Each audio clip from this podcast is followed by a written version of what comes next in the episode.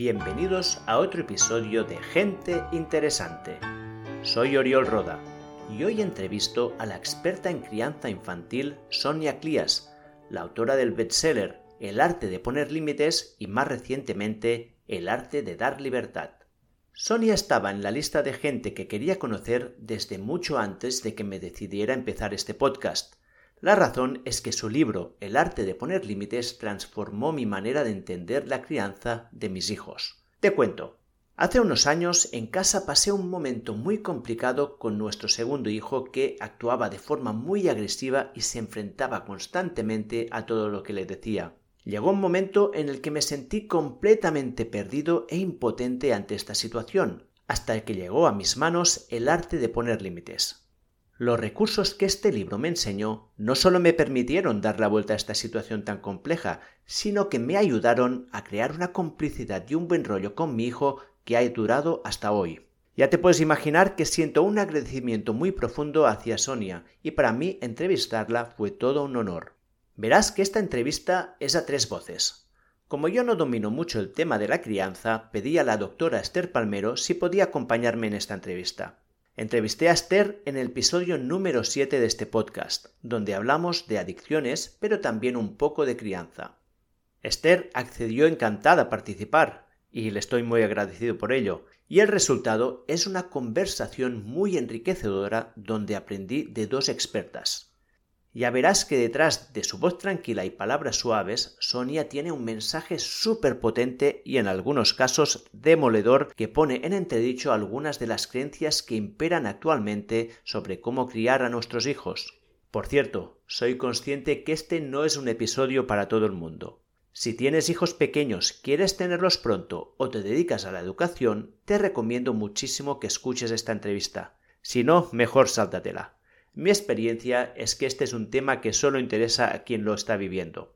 Lo que sí que te propongo es que compartas este episodio con gente que ames y que esté en ese momento de su vida. Realmente les puede ayudar muchísimo. Y sin más dilación, te dejo con este episodio de Gente Interesante, con Sonia Clías y Esther Palmero y el arte de poner límites y dar libertad. Muy buenos días, Sonia. Hola.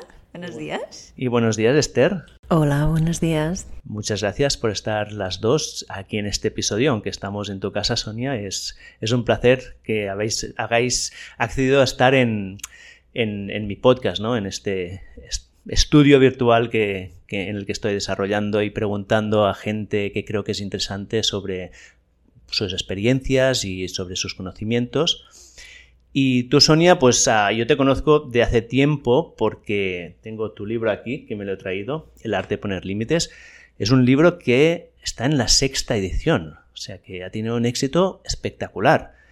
Y a mí personalmente me sirvió muchísimo, ya te lo comentaba antes de empezar la entrevista, que hubo un momento con mi segundo hijo, Artau, que teníamos una fase esas de rabia, en que no sabíamos qué hacer con él, y tu libro me dio las herramientas para poder tratarlo. De hecho, fue tan eficaz que transformamos esta rabia en una relación de complicidad. Y desde entonces que mi relación con mi segundo hijo es excelente y hasta me da un poco de pena no haberlo leído con el primero, ¿no? Porque con el primero tuve todos estos mismos conflictos, pero no, no lo supe tratar porque no había leído tu libro.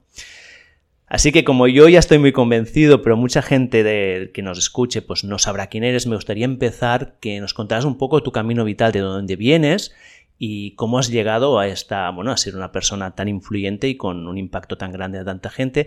Y quería hacerlo haciéndote una pregunta que es ¿qué pasó en 1996 que hubo un cambio tan radical en tu, en tu carrera profesional? Y puedes empezar donde quieras y si quieres responder esto lo respondes y si no, pues lo, lo que quieras tú. Muy bien, pues gracias Uriol. Yo estoy encantada de que tengas este interés por hablar de este tema y también a ti, Esther, por, por venir hoy, estar aquí para poder charlar un rato. Eh, me preguntas del 96 y creo que te refieres al año que conocí a Utestru, que realmente ha sido un antes y un después. Es una profesora alemana que la conocí en un curso en Barcelona. O sea, yo conocía a la gente que organizaba el curso y pensé, ah, debe ser interesante.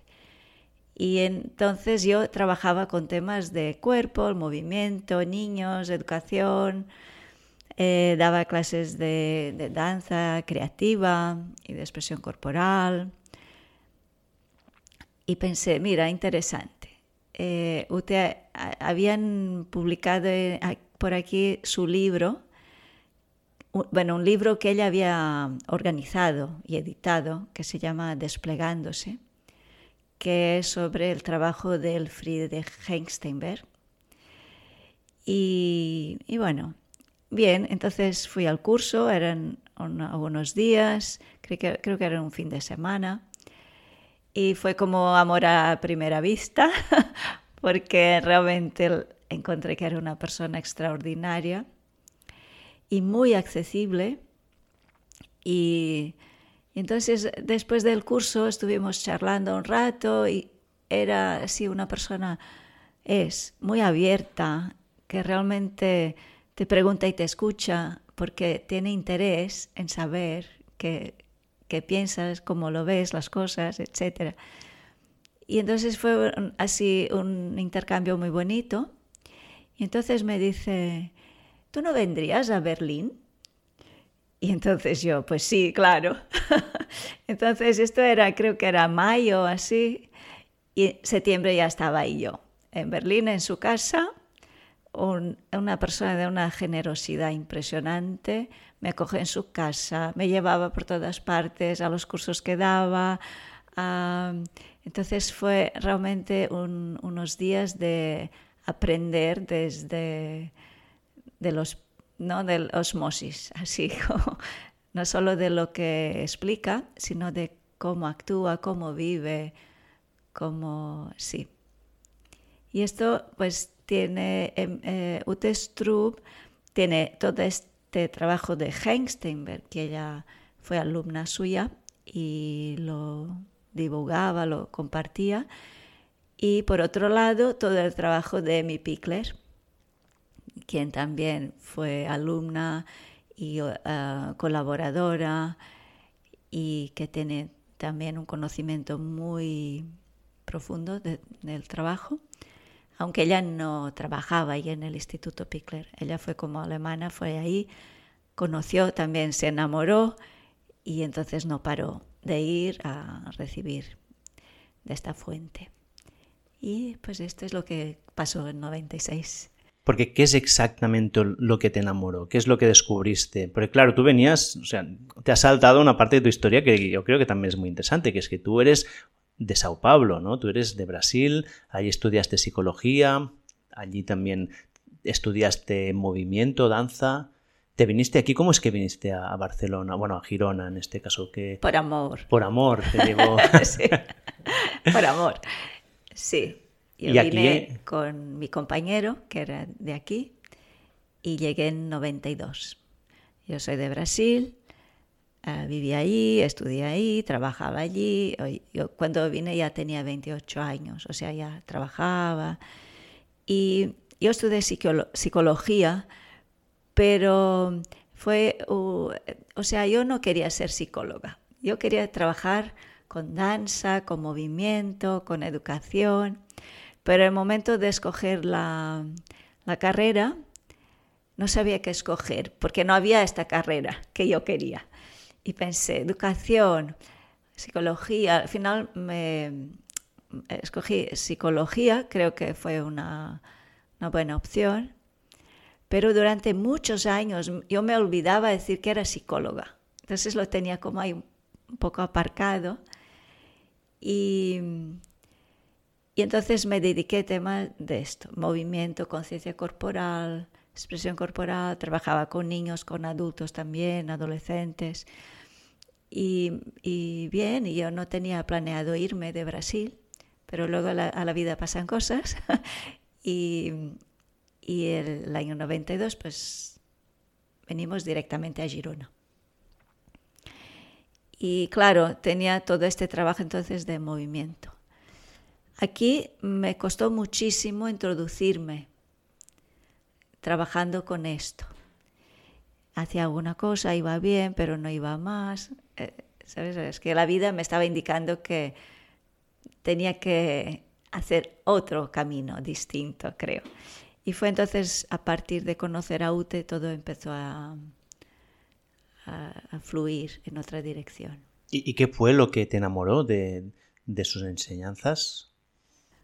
Em, la, cuando eh, fui el primer día al curso, pensé, qué raro, esta persona nunca ha trabajado con niños, porque esto que cuenta eh, es como muy poco práctico, porque claro, yo estaba acostumbrada a hacer clases para niños, ¿no?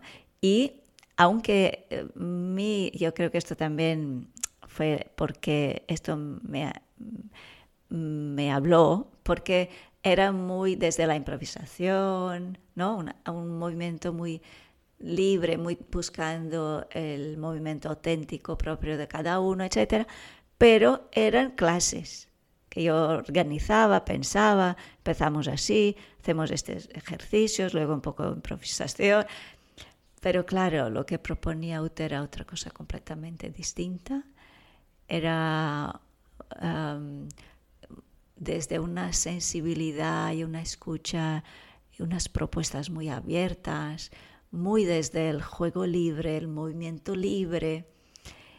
Y, y era interesante. Y en realidad es cierto que usted no venía de trabajar con niños. Y ella lo dice, yo trabajo con adultos que trabajan con niños. Y su papel es eh, dar a conocer cómo se desarrollan y desarrollar esta sensibilidad en el adulto para poder acompañar mejor a los niños, ¿no? Y, pero realmente te da unas herramientas maravillosas para luego poner en práctica. Y, la, y mi práctica entonces se fue transformando de clases a un espacio donde los niños venían a jugar libremente. Porque entonces, ¿cómo evolucionó después de, de aprender descubrir estas nuevas metodologías? ¿Qué pasó en tu vida? Sí, entonces empecé, yo iba ¿no? Ah, combinando una cosa con la otra, daba clases de teatro, de danza, tal, y hasta los niños que tenían hasta ocho años más o menos, empecé a dar esto, mm, eh, juego libre. Y durante unos años trabajé así y luego, en 2001, pasa otra cosa importante, que es que nace mi hijo.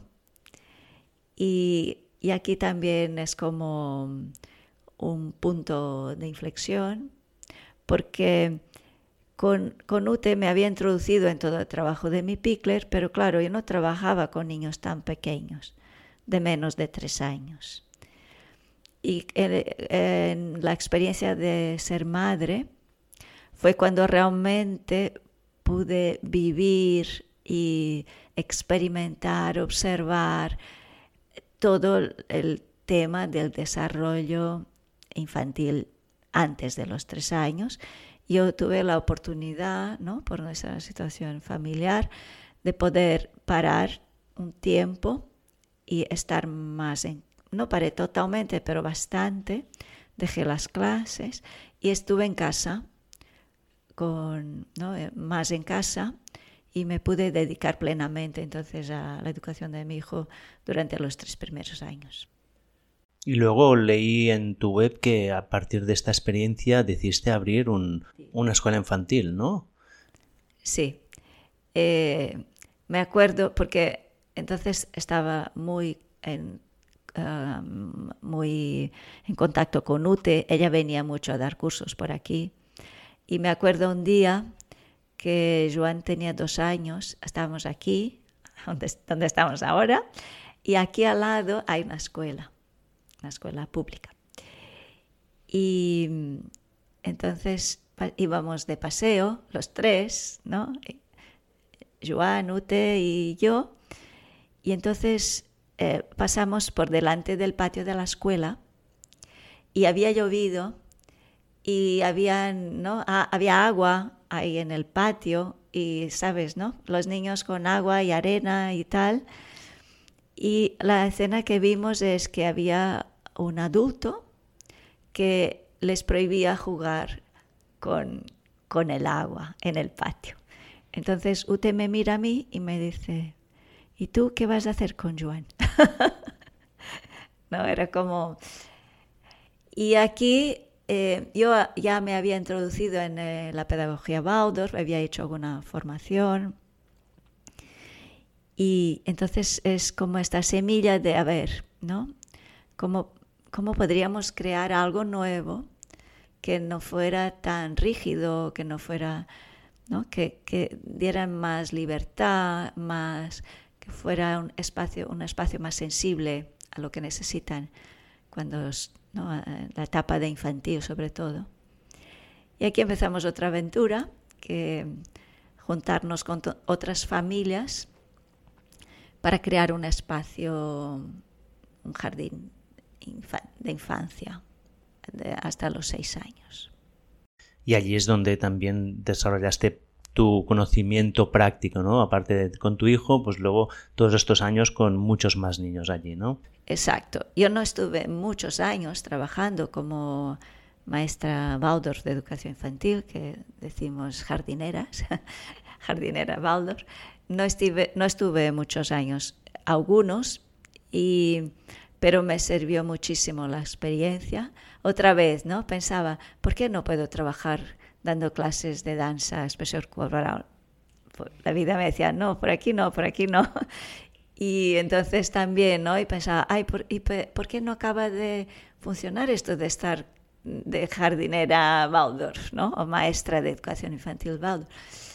Todo era complicado, difícil, tal, y porque la vida me estaba diciendo, no, por aquí no, por aquí no. Has tenido la experiencia suficiente, ahora otra cosa. ¿Y cómo llegaste después de toda experiencia a eh, decirte escribir un libro? O supongo que hay mucho camino de aquí al libro, ¿no? Pero ¿qué te llevó a, escribir este libro que ha sido tan referente en la educación como es el arte de poner límites? Sí, cuando yo entonces dejé este, esta función de, acompañar niños directamente, em, empecé a, yo, porque lo que a mí me movía era cómo podemos cambiar esta mirada de infancia que ya la veía muy deshumanizada. Desde que llegué de Brasil, porque ahí había como una visión más relajada de la educación infantil.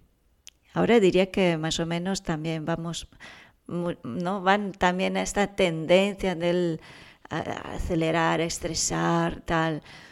Pero entonces, no. Y a mí me chocó ver a los niños tan pequeños, ¿no? Niños de 3, 4 años ahí también que entraban a las 8 de la mañana hasta las 5 de la tarde, todo dirigido, los veía agotados, acababan agotados. Entonces yo pensaba, ¿cómo podemos cambiar la mirada de los adultos para que entiendan que esto no es lo más conveniente? Entonces fue por ahí que me identifiqué con la pedagogía Waldorf. Yo ya la conocí en Brasil, pero nunca había estudiado y decía, sí, esto tiene más que ver con lo que realmente necesitan. Y pensé, bueno, no estoy trabajando directamente con niños, pero puedo trabajar con adultos. Y empecé a dar eh, charlas, eh, talleres sobre temas de educación infantil. Y uno de los temas era el tema de los límites. Y siempre tenía mucho éxito. Eran de las charlas que se llenaban más, de los temas que más se pedía. Y durante muchos años di este taller, el arte de poner límites y otro que era ah, cómo gestionar situaciones de conflicto. Y a partir de aquí, claro, esto lo expliqué una vez, dos veces, muchísimas veces. Lo tenía como muy estaba todo en mi cabeza ya. Y tenía muchas personas me decían, esto lo tienes que escribir, esto lo tienes que escribir, pero yo lo veía así como algo totalmente fuera de, de mis posibilidades porque no tengo práctica de escribir. Pues vaya para no saber escribir, vaya joya que nos has regalado, ¿no? Porque el, el, yo cuando me leí el libro, me pareció una maravilla de cómo se puede explicar con tanta claridad cosas que son tan que pueden llegar a ser tan complejas, ¿no? Pero claro, piensa que desde más o menos 2006, 2007 hasta 2020 he estado dando este tema. Entonces lo tenía ahí muy, muy y se trabajado. con muchos ejemplos prácticos, ¿no? Que se ve como que estás ahí, ¿no? En, que no es la teoría desde un lugar alejado, ¿no? Sino que lo que se transmite es que está hecho desde, desde la experiencia directa, ¿no? Que, es, que es lo... Porque no solo daba cursos y charlas, también trabajaba directamente en consulta con familias y asesorando profesionales de educación infantil. Entraba en las escuelas, observaba, trabajaba con ellos, también daba consultas a familias. Entonces, claro, vas acumulando toda esta experiencia. Estaba todo ahí, pero eh, lo que me costó más fue dar la forma, la forma del libro. Has comentado una cosa que me gustaría a ver si puedes profundizar un poquito más, es irnos un poco del guion que tengo previsto, pero a ver, no sé si saldrá algo, pero si sale puede ser interesante. Y es que has comentado que llegaste a Brasil y viste aquí una, una mirada muy distinta sobre cómo, se trataban a los niños. Y luego tú has tenido muchos años de experiencia. ¿Podrías identificar en cuáles son estos elementos en que tú ves que no hay que no se está tratando a los niños de la forma adecuada y si has visto alguna evolución en el tiempo desde que has empezado a trabajar. Vale. Em, primero, las horas que se pasan, el estar fuera de casa, estar tantas horas fuera de casa y también qué hacían, cómo se ocupaban estas horas eh, y como una mirada ya muy escolar desde muy pequeños. Entonces ya, ¿no? Haciendo actividades, aprendiendo cosas muy escolares. Yo hablo mucho de esto cuando trabajo con, con profesionales, que debemos abandonar esta idea de escuela infantil. De hacerles hacer cosas, ¿no? De dejar más... Eh, la idea, cuando hablas de idea escolar, te refieres a, a pautar las actividades es que cuando decimos escuela, bajamos la escuela hacia los pequeños. Y la idea de escuela, ¿cuál es? Tienes un grupo, una maestra, una pizarra, enseñas cosas, los niños aprenden cosas escolares. Y entonces esta idea de escuela ha arrastrado hacia abajo todo un modelo que es muy rígido, muy exigente y muy desconectado con lo que es un niño pequeño, de 2, 3, 4, 5 años, etc. Entonces, esto e, era más así en Brasil, más, más libre, más juego, más movimiento, más tranquilidad, menos estrés. Y esto no ha ido mejor. No ha ido mejor. Pero ahora tenemos un problema muy grave que es como que ya es lo, lo extremo, que es el tema de las pantallas. Porque cuando un niño está delante de una pantalla, se, se le anula todo esto que es, ¿no? El juego, el movimiento, el vivir, los sentidos, la tranquilidad, la calma, lo, o sea, bueno. Mm. Este es un tema que me lo había apuntado para tratar, pero ya que ha salido, a lo mejor lo podemos explorarlo ya un poco. Y, y de hecho, en la entrevista que hicimos con Esther, es un tema que ya salió, ¿no? Que hablamos sobre las pantallas. Yo en casa, nosotros las pantallas, o sea, los niños no, el móvil no lo tocan, ni hay tablet en casa. Pero sí que hay una pregunta que es que yo sí, yo me acuerdo que de pequeño mm, creo que miraba fácilmente tres horas de tele cada día. Y mis niños no ven esta cantidad de, horas de pantalla. ¿Cuál es la diferencia entre la tele y las pantallas actuales, si es que hay alguna? ¿O es que son igual de malas todas? Sabes, antes había un aparato que le, estaba en casa y que le tenías ¿no? que encender. Hoy no, hoy está en el bolsillo. Si vas, no sé si te acuerdas ir de viaje cuando eras pequeño, ¿no? Ibas en coche y pasaba mucho rato y te aburrías y mirabas por la ventana y hacíamos juegos, ibas en tren, o sea, pero ahora todo esto está ocupado. Yo no sé si en tu caso comías con la televisión, había familias que sí. Habíamos llegado alguna vez de más mayores, pero no. Pero lo digo porque yo a mí me da la sensación de que es diferente simplemente por la interactividad, ¿no? La tele es hay lo que hay y tú no puedes hacer nada con ellos. En, del nivel de adicción que te genera, al menos yo creo que es distinto, aunque creo que seguramente no fue muy bueno que yo mirara tanta tele de pequeño, ¿eh? ahora no lo hago, pero no sé si, si sabes si hay alguna diferencia concreta o es simplemente cualquier pantalla es mala. Vale. Em, la televisión ha tenido un impacto, pero esto ha ido a más. Esta es la idea que, o sea, empieza antes, es mucho más presente y mucho peor en el sentido de, por ejemplo, yo también me había mirado televisión cuando era pequeña, pero si miramos ahora los programas, es como da risa porque son súper lentos, no pasa casi nada, ¿no? Ah, es un, en un ritmo natural de la vida más o menos, ¿no? Uno habla, otro habla, tal, claro, esto se ha ido acelerando muchísimo y los contenidos, antes había ¿no? contenidos para niños, tal, han peorado la cantidad de tiempo, han peorado el, tipo de programa, eh, eh, la manera como son los programas, porque son muy, muy acelerados y luego tenemos el, problema de, que sean interactivos, que, o sea, es como, mires por donde mires, ha ido a peor. Eh, la televisión también hay estudios que lo, lo, han comprobado, ha tenido un impacto. Es muy distinto un niño que nunca ha mirado una pantalla que un niño que mira televisión, que un niño que está todo el día enchufado en el móvil, tablet, ordenador, etcétera, más impacto.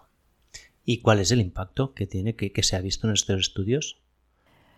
Hay un libro que realmente recomiendo que se llama Niños Pantalla, que si uno no, no despierta después de leerlo es que ya no sé qué más tenemos que hacer el impacto es muy, o sea, depende de, ¿no? depende de, la, del, cómo es la vida del día a día del niño, depende de la cantidad de horas, pero hay un impacto, es que tiene, o sea, cambia la química del cerebro, es de impactante. El circuito de la dopamina, ¿no? Se hiperactiva y claro, pues más dificultad en mantener la atención, más impulsividad, ah, muchas cosas, ¿no? Más irritabilidad.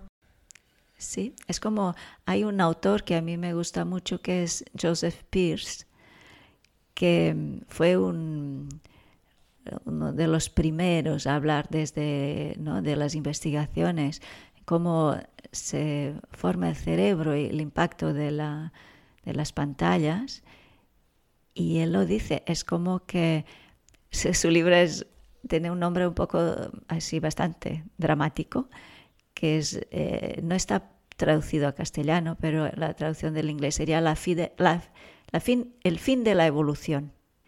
O sea, es como el ser humano tiene unas capacidades superiores, que es lo que nos posibilita ¿no? ser creativos, tener este, eh, esta, esta mente abstracta, poder crear física, matemática, poesía, música, etc., que la base primera es la capacidad de crear imágenes, de, imaginar. Y cuando estás delante de una pantalla, directamente no puedes activar todas estas capacidades. Entonces, si uno está delante de una pantalla todo el día y además la pantalla sustituye todo lo otro que sirve para desarrollar imaginación, pues aquí tienes la, ¿no? La, una bomba. Es tremendo. A mí se me ponen los pelos de punta. Es, tremendo. Y, el otro día yo que eh, pude mirar un documental que no sé si lo habéis visto de, Social Dilemma, de las redes sociales, que también es otro más, ¿no? Hay, hay, que mirarlo. Con la inteligencia artificial, es ya como nos supera totalmente, ¿no? O nos ponemos firmes, es decir, vamos a ponernos firmes a hacer un control positivo, Para, para o, es, es tremendo, es tremendo. Sí, este tema lo hablo mucho en mi nuevo libro. Ah, pues entonces, si te parece, lo, lo, exploramos un poco cuando empecemos con este libro, porque ya te he dicho que nos hemos saltado el guion, que no pasa nada, que está muy bien que, que, salgan las cosas. Y a mí me gustaría hablar un poco sobre tu primer libro, porque además es, aparte de que es yo creo que es esencial y que cualquier madre y padre tendría que leérselo porque es que te da una, visión muy estructurada sobre cómo tratar muchos de los grandes problemas que nos encontramos con nuestros hijos e hijas.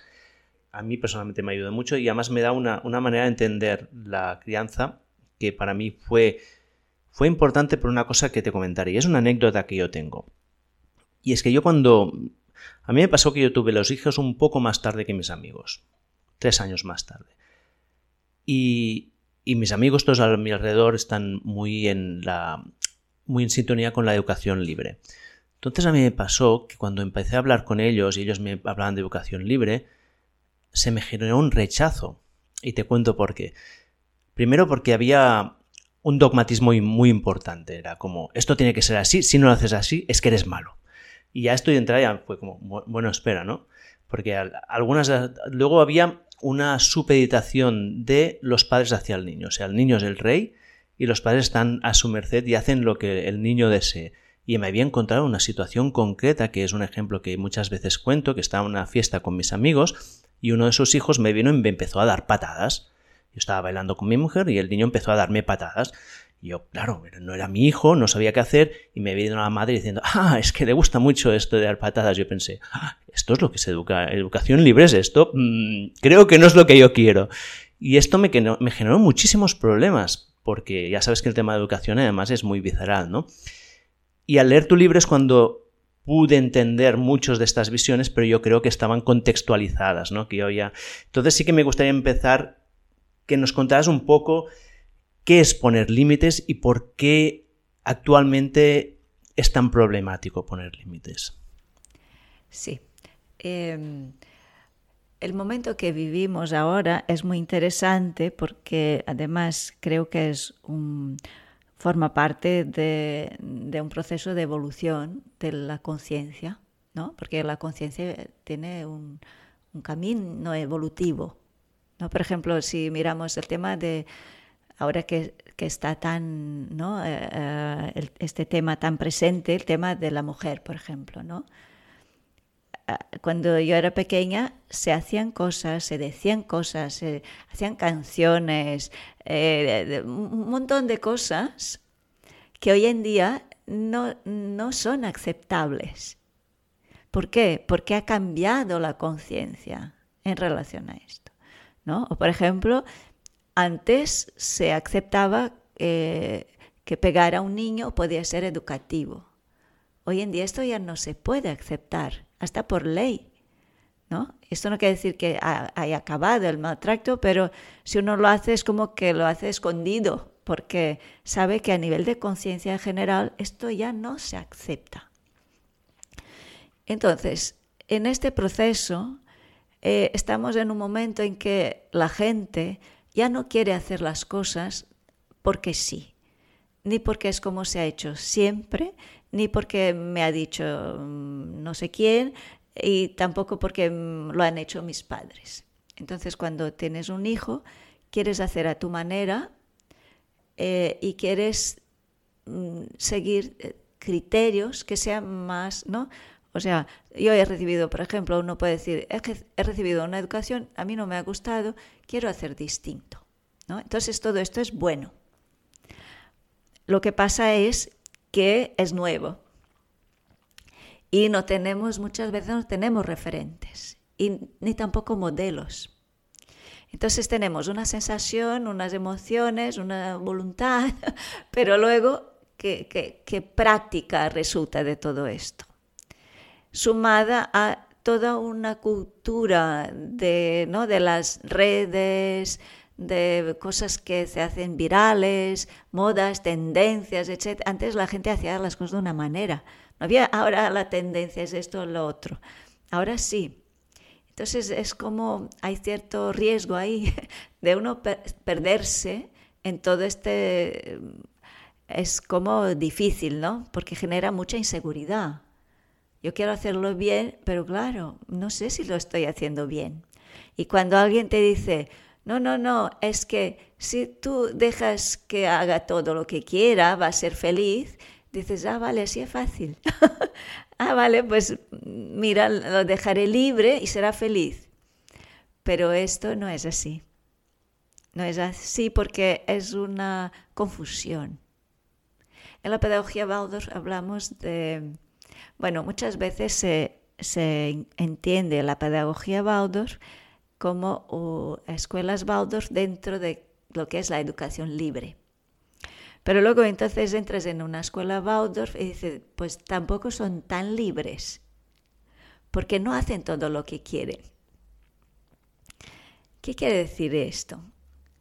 En la pedagogía Waldorf decimos, la idea es educar a los niños para que sean personas libres.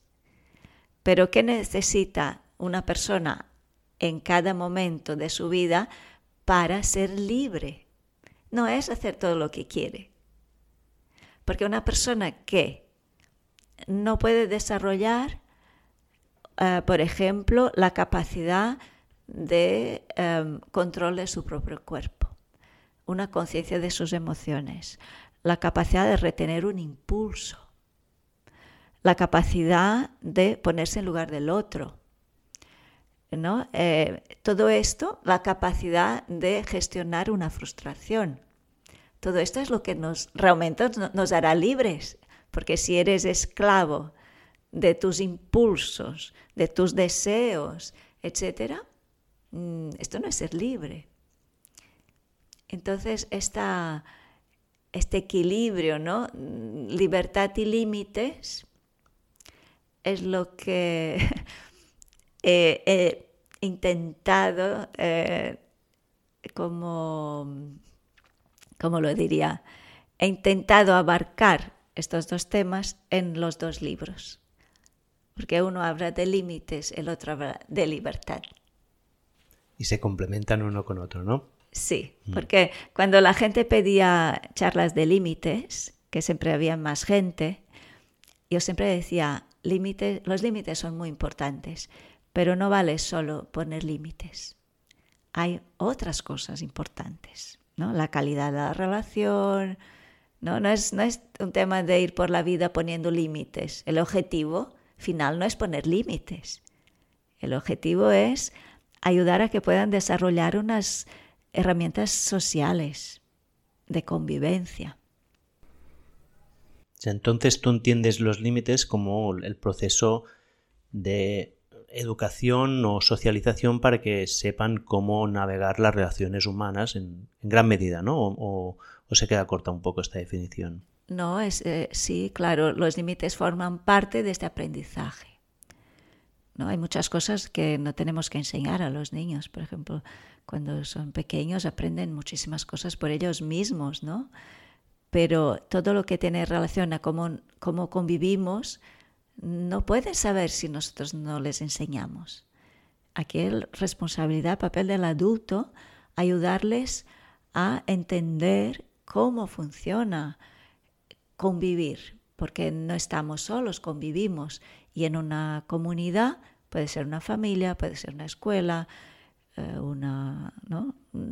hay, hay una cultura y el niño tiene que integrarse en esta cultura. Alguien le tiene que enseñar cómo es nuestra cultura, que además puede ser distinta de una casa a otra, ¿no? de casa a la escuela, de una escuela a otra, de una cultura a otra.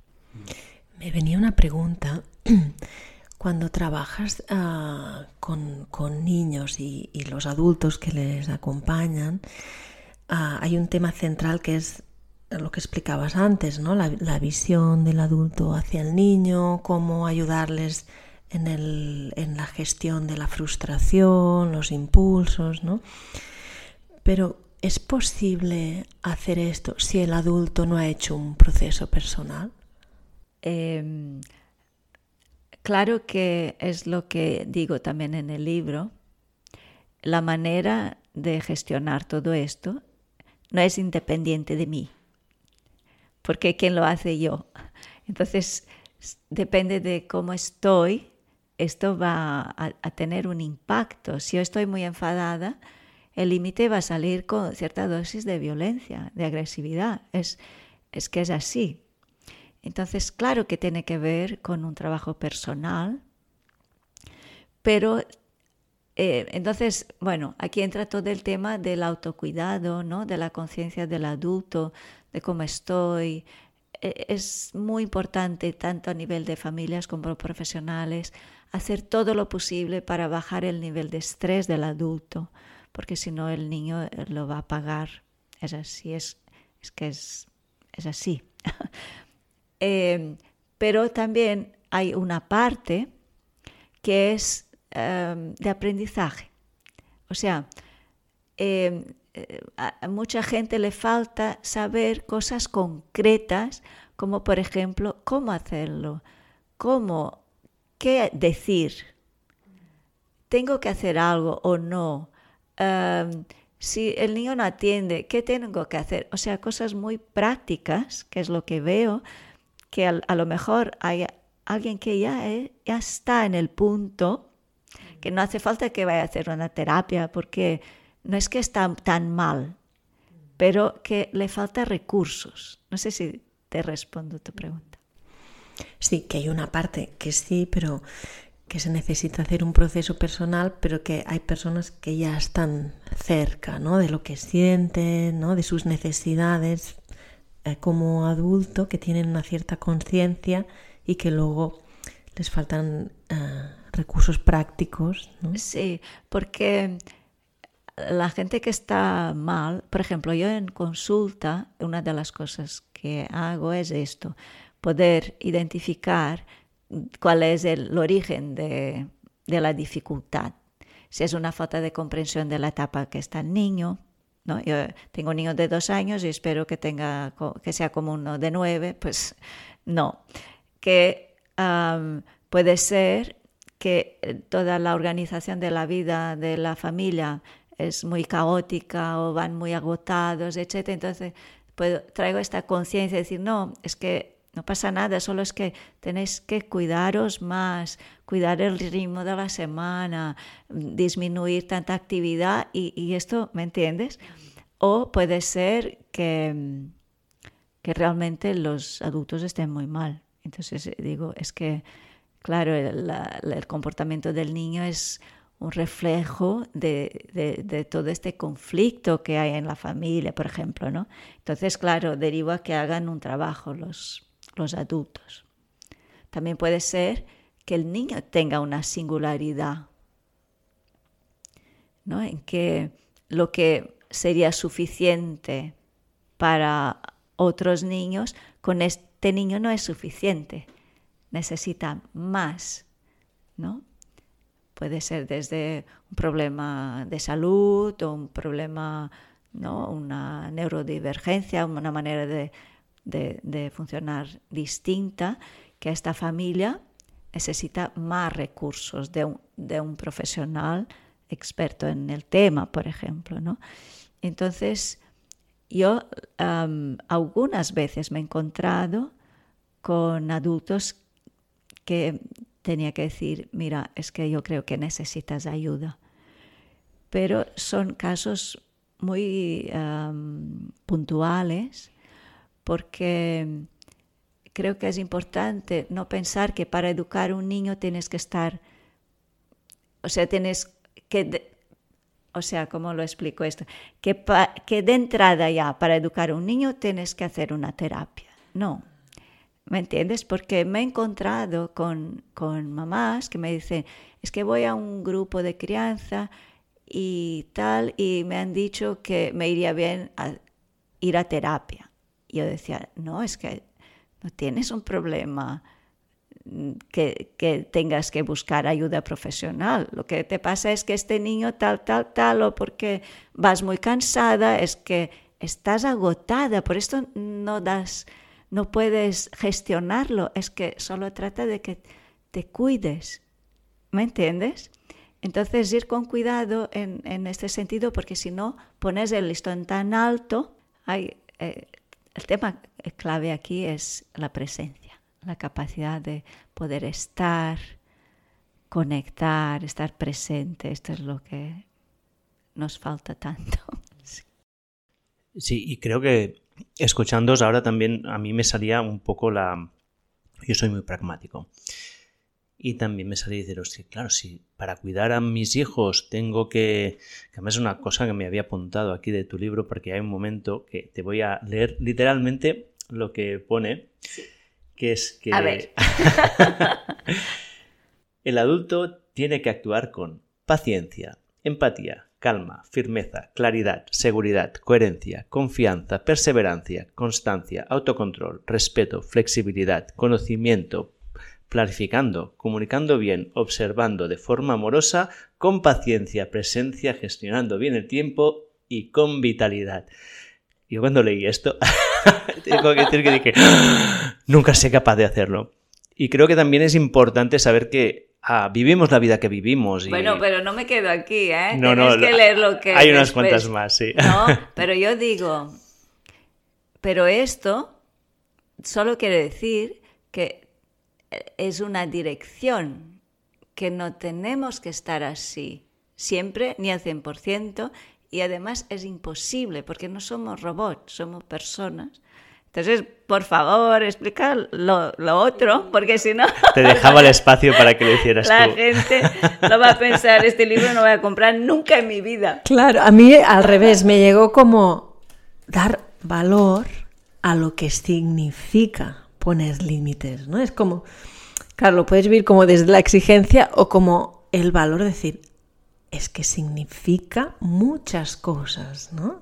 O sea, es como no es tan sencillo poner límites, sino que, claro, implica que, ¿no? que todas estas cosas que llegarás a, donde llegues, ¿no? Y eso me dice, llegamos donde llegamos y, está bien, pero, pero que está bien ver todo el panorama para ser conscientes de, la importancia. Sí, pero es divertido porque esta lista ¿no? de, siempre sale cuando en, las, en los talleres yo hago la pregunta. Vale, entonces, ¿qué necesita el adulto para poner bien los límites? ¿No? Entonces, en grupos van pensando y van saliendo estas palabras, ¿no? Ah, necesita paciencia, ta, ta, ta, ta, ta. Y claro, hacemos la lista, ¿no? Entonces van diciendo, ah, hemos pensado esto y, y esto y esto. Y claro, vas construyendo la lista y de repente eh, como que la gente empieza a reír de nervioso. de nervios, porque, claro, miras aquello y dices, es que nunca voy a estar en este lugar tan perfecto. Y claro, entonces es como que cuando... Y entonces les digo, sí, pero ¿alguien no está de acuerdo con esto? ¿No? Es como decir, sí, cuanto más me acerco a todo esto, mejor lo haré, mejor saldrá todo pero no quiere decir que tenga, tenga que estar siempre allí. Por otro lado, esta lista me permite identificar porque a veces las cosas no funcionan. ¿no? Entonces, si el día a día es muy difícil y entonces me miro a mí y, y como hago un chequeo de la lista, ¿no? Y si puedo identificar, no es que realmente siempre voy agotada, no tengo energía normal, esto no puede salir bien. O siempre estoy muy nerviosa, no tengo paciencia, nunca puedo hablar con los niños desde la calma. Eh, entonces, claro, esto no va a funcionar. Entonces, ¿qué pasa? ¿Que me tengo que machacar? No, me tengo que mirar y decir, ¿qué me está pasando? Que siempre estoy tan nerviosa y que nunca puedo tener paciencia y que entonces mm, es como entonces me da la pista de por dónde tengo que ir. Vale, tengo que descansar, tengo que ver qué es lo que me está poniendo de esta manera y cuando entonces, este el tema que decías, ¿no? Si necesito buscar ayuda.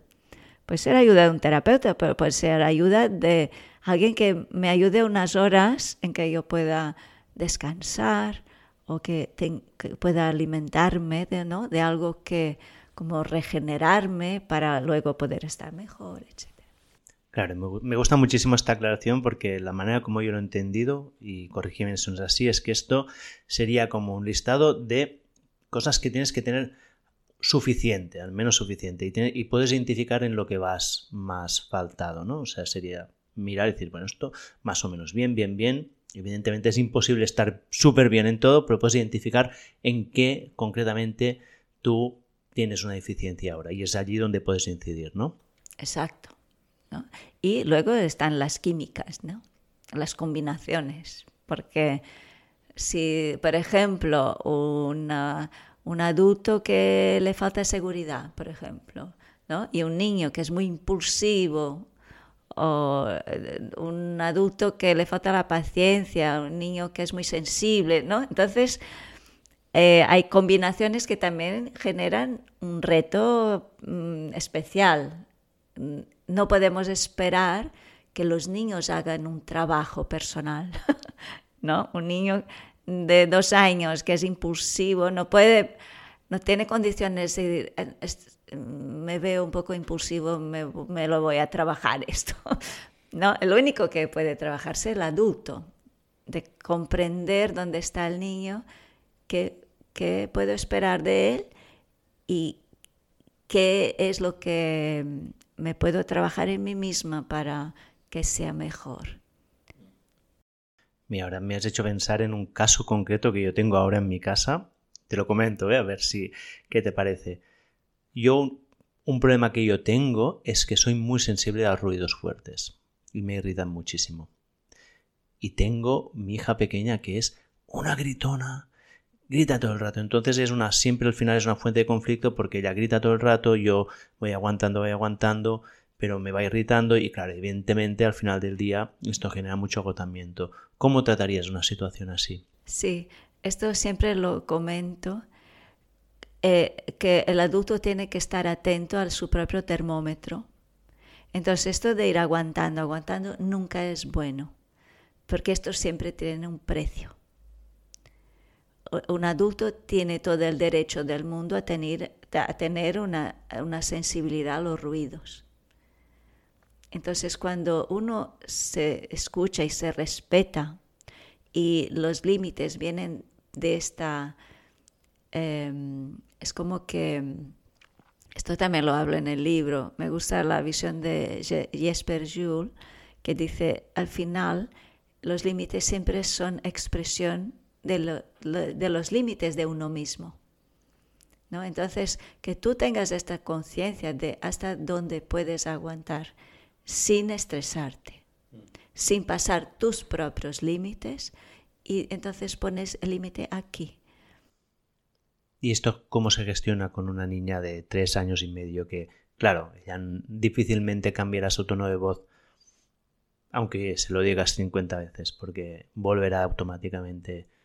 Eh, o sí que lo hará. Un límite como un otro, o sea, igual que si un niño está pegando a una persona tiene, ¿no? tiene un impulso, quiere, quiere pegar, como decías, ¿no? le gusta dar patadas, le gusta gritar o le gustan otras cosas, y pero ellos, una de las cosas que tienen que integrar es que aunque estén muy enfadados o aunque esto le genere especial interés o aunque le guste muchísimo gritar, no puede gritar.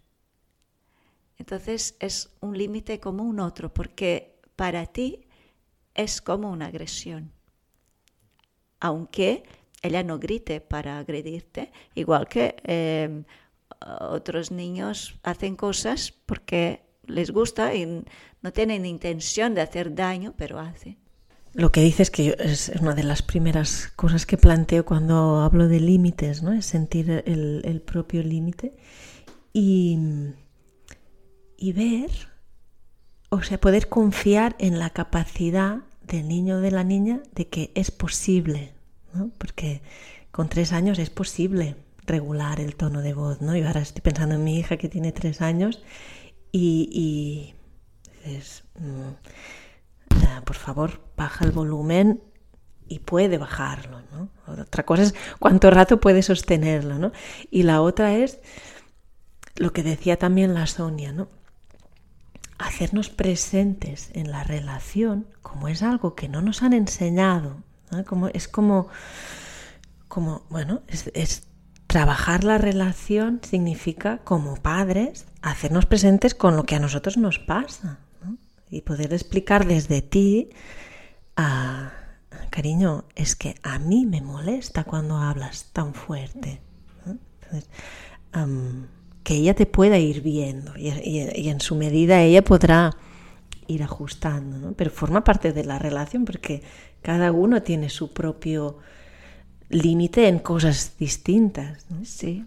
Entonces cuando tú realmente puedes eh, expresar desde este punto de que para ti es algo muy importante. Es como que dices, yo tengo mucha sensibilidad, pero los niños gritan. No, o sea, es como, para mí esto es muy importante y necesito que hables más bajo. Entonces, cuando el adulto está tan seguro de lo que transmite, porque es algo que es importante, lo reciben de otra manera. Vale, o sea, lo importante sería, en este caso, poder expresarlo desde una seguridad y una firmeza y con mucha presencia. Y esto me trae otra pregunta que es cómo se tienen que expresar los límites en general, ¿no? Porque hay el límite fácil es decir no. Pero esta es la mejor manera, ¿no? ¿Cómo sería? ¿No? Hay otra manera, como ha comentado ahora Esther, que es me molesta que tú hayas dicho esto, ¿no? ¿Tienes alguna opinión? ¿Hay alguna manera óptima? ¿Cómo sería más o menos la manera de expresar los límites o, si va cambiando con la edad? ¿Cómo sería? Sí, esto es un poco lo que he intentado en el libro, que hay un momento en que digo, vale, ahora que hemos entendido que los límites son importantes, que hemos entendido que ¿no? que mm, tengo que estar en, también en unas condiciones, ¿cómo, hacerlo. Porque esto es lo que veía que faltaba. Y había material, ¿no? Gente que habla de la importancia de los límites. Hay mucha gente que entiende la importancia, pero luego está, vale, ¿y esto cómo lo hago? ¿Cómo lo hago para que resulte, para que sea, em, para que funcione? Entonces, esto es lo que realmente para mí es un tesoro, lo que aprendí ahí en, eh, de esta visión picleriana, ¿no? De, primero desde UTE y después estando ahí en el Instituto Pickler, que tienen esta... Por, esto, por eso he dado el nombre el arte de poner límites, porque para mí es un arte. Lo que hacen aquellas personas ahí, aquellas mujeres, es, son unas artistas, porque eh, tienen esta manera de actuar que encuentra el equilibrio perfecto entre estar ¿no? desde la seguridad, la clareza, la firmeza y a la vez la amabilidad, el respeto. Entonces, desde todo, desde tu eh, postura corporal, desde tu mirada, el gesto, el tono de voz, las palabras que salen de tu boca, todo esto es lo que mm, como que impacta cuando ves a estas profesionales trabajando. Entonces, no es que tenemos que ser perfectos, porque son gente que están muy formadas, muy entrenadas, con mucha experiencia, etc., pero nos inspira. Nos inspira y nos dan algunas pistas. ¿no? Entonces, en este momento de poner límites, hablamos de lo que sería lo ideal y luego cada uno hace lo que puede, ¿no? Depende de cómo estoy, las circunstancias, etc. Pero entender que es algo que puedo ir a no solo los niños aprenden, nosotros también aprendemos. Puedo aprender, uno puede aprender y practicar. Y un día no te sale tan bien, otro, otro día mejor, ¿no? Y esto, aquí me gustaría hacer una distinción entre lo que es una actitud profesional y lo que es eh, una actitud pues, en casa informal, porque em, lo, último que les conviene a las familias es tener la expectativa de hacerlo genial, fenomenal, perfecto, porque esto es muy tóxico. Entonces, tenemos que ser muy amables con nosotros mismos, entender que es eh, importante estar bien, estar relajado lo más posible, que fluya, una cosa tranquila, espontánea, no tenemos que querer ser impecables para nada. Lo tema, el tema es estar lo mejor posible. Cuando estamos bien, todo sale mejor. Entonces es como siempre volver al autocuidado, observarse, estar lo mejor, mejor posible. Y luego hay algunas pistas muy prácticas que pueden ayudar. Entonces, por ejemplo, eh, has sacado el tema del no. Entonces, ¿qué pasa cuando digo un no a un niño muy pequeño? ¿no? Ponemos, por ejemplo, un niño de un año y medio, dos años. Eh, por ejemplo, ¿no? vemos a un niño que está saltando en un lugar que no es conveniente. Entonces, todo su ser está en este saltar, ¿no? Todo lo que vive en él está implicado en saltar. Entonces viene la duda y dice, no saltes. Entonces, ¿qué puede hacer el niño con toda esta energía, este impulso, este, eh, ¿no? Que del saltar no es tan fácil para ellos. ¿Eh? No sé si se entiende. O, por ejemplo, un niño que está en el correr. Todo él es correr. Entonces vengo yo y le digo, no corras. Cuando es una etapa, por ejemplo, a los dos años, que todavía tiene mucha dificultad en controlar su propio cuerpo, en retener un impulso. Pero si yo pongo el límite en positivo, ¿qué quiere decir esto? Que en vez de decir un no hagas, le digo que haga otra cosa entonces, para ellos es mucho más fácil, ¿no? Desviar esta energía, este impulso, esta acción a otra acción. Cosas que parecen muy, muy tontas, pero cuando ponemos en práctica funciona, que en vez de decir no corras, si le digo camina, es mucho más fácil para el niño. O en vez de decir no saltes, le digo mira, necesito que saltes aquí, ¿no? Cosas así. Y un caso muy concreto que yo me encuentro cada día cuando voy a la escuela con, con mis tres pequeños, cómo poner el límite de no cruzar la calle. Donde hay coches, estamos hablando ya de una situación que ya no es me molesta, no me molesta. Sabemos que esto es vida o muerte, depende de cómo. ¿Cómo se puede hacer? Porque a ellos les encanta ir corriendo, corriendo, corriendo, ¿no? ¿Cómo, cómo sería la manera correcta? Sí, tú lo tienes un poco difícil porque no tienes tres manos. bueno, los dos mayores no son tan problemas. Son sí, el, de 8 y el de, y el de 6 ya lo tienen claro. Sí, pero la, de otros recursos. Exacto. Cuando es un tema de de que es un peligro real, como puede ser cruzar la calle en una ciudad, tenemos que entender que la responsabilidad por la seguridad del niño es del adulto. no les podemos dar esta responsabilidad. Yo no puedo esperar que el niño vaya a atender y no vaya a cruzar la calle. Si es que veo que, ¿no? Alguna vez corre, le gusta correr, entonces, em, para, a ver, para poder salir a la calle, el niño tiene que tener integrado el hecho de que, por ejemplo, para cruzar la, calle, tiene que dar la mano.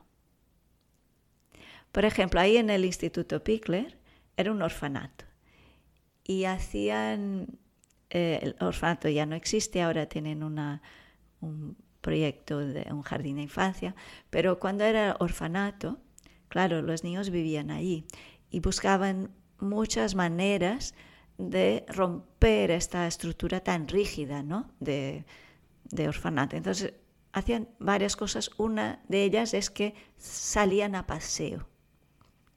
Cuando los niños ya ¿no?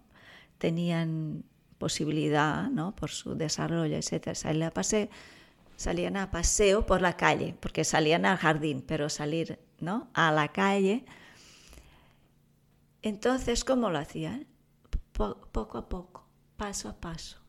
Entonces, salía un adulto con un niño y y para que el niño pudiera integrar cuáles son las normas de salir a la calle, que son distintas de salir, de, estar dentro. Cuando salimos al jardín, una cosa, sales a la calle, pasan, pasan coches, es otra realidad.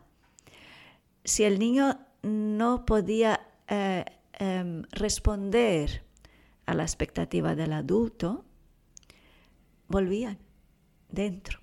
Pero no era pero sin enfado, sin, o sea, con toda la amorosidad, respeto, es como entiendo que todavía necesitamos un poco más de tiempo.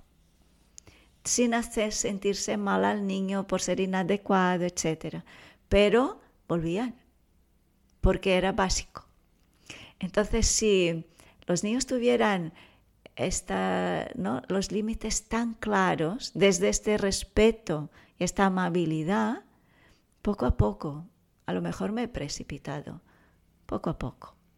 Claro que una familia es distinto, por esto digo que no tenemos que ser como ellos ahí, pero entender que el adulto tiene que tener muy claro cómo salimos a la calle y mm, lo ideal, lo ideal sería entrenarnos a salir a la calle y que los niños puedan ir integrando, porque les cuesta, siempre es una renuncia para ellos. Yo quiero correr, no puedo, quiero saltar, no puedo. ¿Por qué corren? Porque les gusta, no les encanta correr. Entonces es una renuncia, no es fácil para ellos renunciar a aquello que quieren porque el adulto le pide. Pero es responsabilidad del adulto garantir que el niño pueda seguir estas normas por su propia seguridad. No sé si es un poco complicado. y a mí me venía como el símil, ¿no? bueno, tú con tus hijos no puedes decidir, no vamos a salir a la calle, ¿no? Pero es como, vale, pues cuando lleguemos a, cruzar, cuando nos aproximemos, ¿no? A, cruzar la calle, si es muy pequeña, pues yo te cogeré o iremos de la mano, ¿no? Y luego hay una etapa que empiezan a decirte, no, no quiero ir solo. A ver, ¿no? tengo que ver que tú paras cuando yo te lo digo, ¿no? Y, trabajar la confianza de que te demuestren, ¿no? Que, pero bueno, iremos cogidos de la mano, ¿no? No, no, no, no, no, vamos cogidos de la mano. Porque claro, aquí entramos en el tema de la frustración, ¿no? Que es tan complicada. Porque si el niño quiere correr y yo no dejo que corra, se va a frustrar. Entonces, con esta, toda esta idea que decías antes, ¿no? De queremos que sean felices, que sean libres. Entonces, si corren, ¿cómo le voy a poner un límite? ¿No? Además, es que no le gusta ir de mano, darme la mano en la calle, no le gusta. Pero cuando yo dejo, abandono mi responsabilidad y dejo que el niño haga lo que quiera, eh, esto no es amabilidad, esto es eh, negligencia. Entonces, cuando por falta de seguridad o por falta de energía o sea por lo que sea, abandono mi responsabilidad, eh, aunque parece que el niño hace lo que quiere, en realidad recibe como una dejadez por parte del adulto. No sé si me explico. Entonces, eh, los niños a largo plazo y a medio plazo y hasta a corto plazo van a sentir que aunque eh, tienen que dejar de hacer algunas cosas que quieren, tienen un adulto ahí presente que está, que, que le escucha, que le ve, que le responde. Y, y esto es, bueno, esto se traduce en sentirse importante para el otro, mm, hace mm, subir la autoestima, etc. Aunque eh, no inmediatamente parece que le estamos haciendo algo malo porque no le gusta. Ah, y, la, y la seguridad, ¿no? que es la seguridad que transmite sentir que hay un límite, ¿no? que, que el adulto me, me pone un límite con la fuerza que implica poner ese límite, ¿no? Porque es como sostener el, berrinche implica que el adulto, nosotros, tenemos que conectar con nuestra fuerza. Y tú en el libro mencionas, diferencias entre lo que llamas una necesidad vital y una no vital, ¿no? Y cómo tienes que actuar ante la frustración del niño ante estas dos situaciones. Sí. Em, hay algunos aspectos en que directamente no queremos frustrar a los niños. ¿Como por ejemplo? Por ejemplo, eh, los niños necesitan tener un adulto que en momentos esté presente, que esté disponible. Entonces, si nunca lo tiene, si está frustrado porque nunca tiene un adulto que está, no quiere decir 24 horas, pero en algunos momentos, si el adulto nunca está presente, nunca está disponible, está presente pero, ¿no? pero está en sus cosas, em, el niño no tiene que, que em, aceptar este, esta frustración de no tener nunca un adulto disponible, por ejemplo. O eh, los niños necesitan moverse y jugar.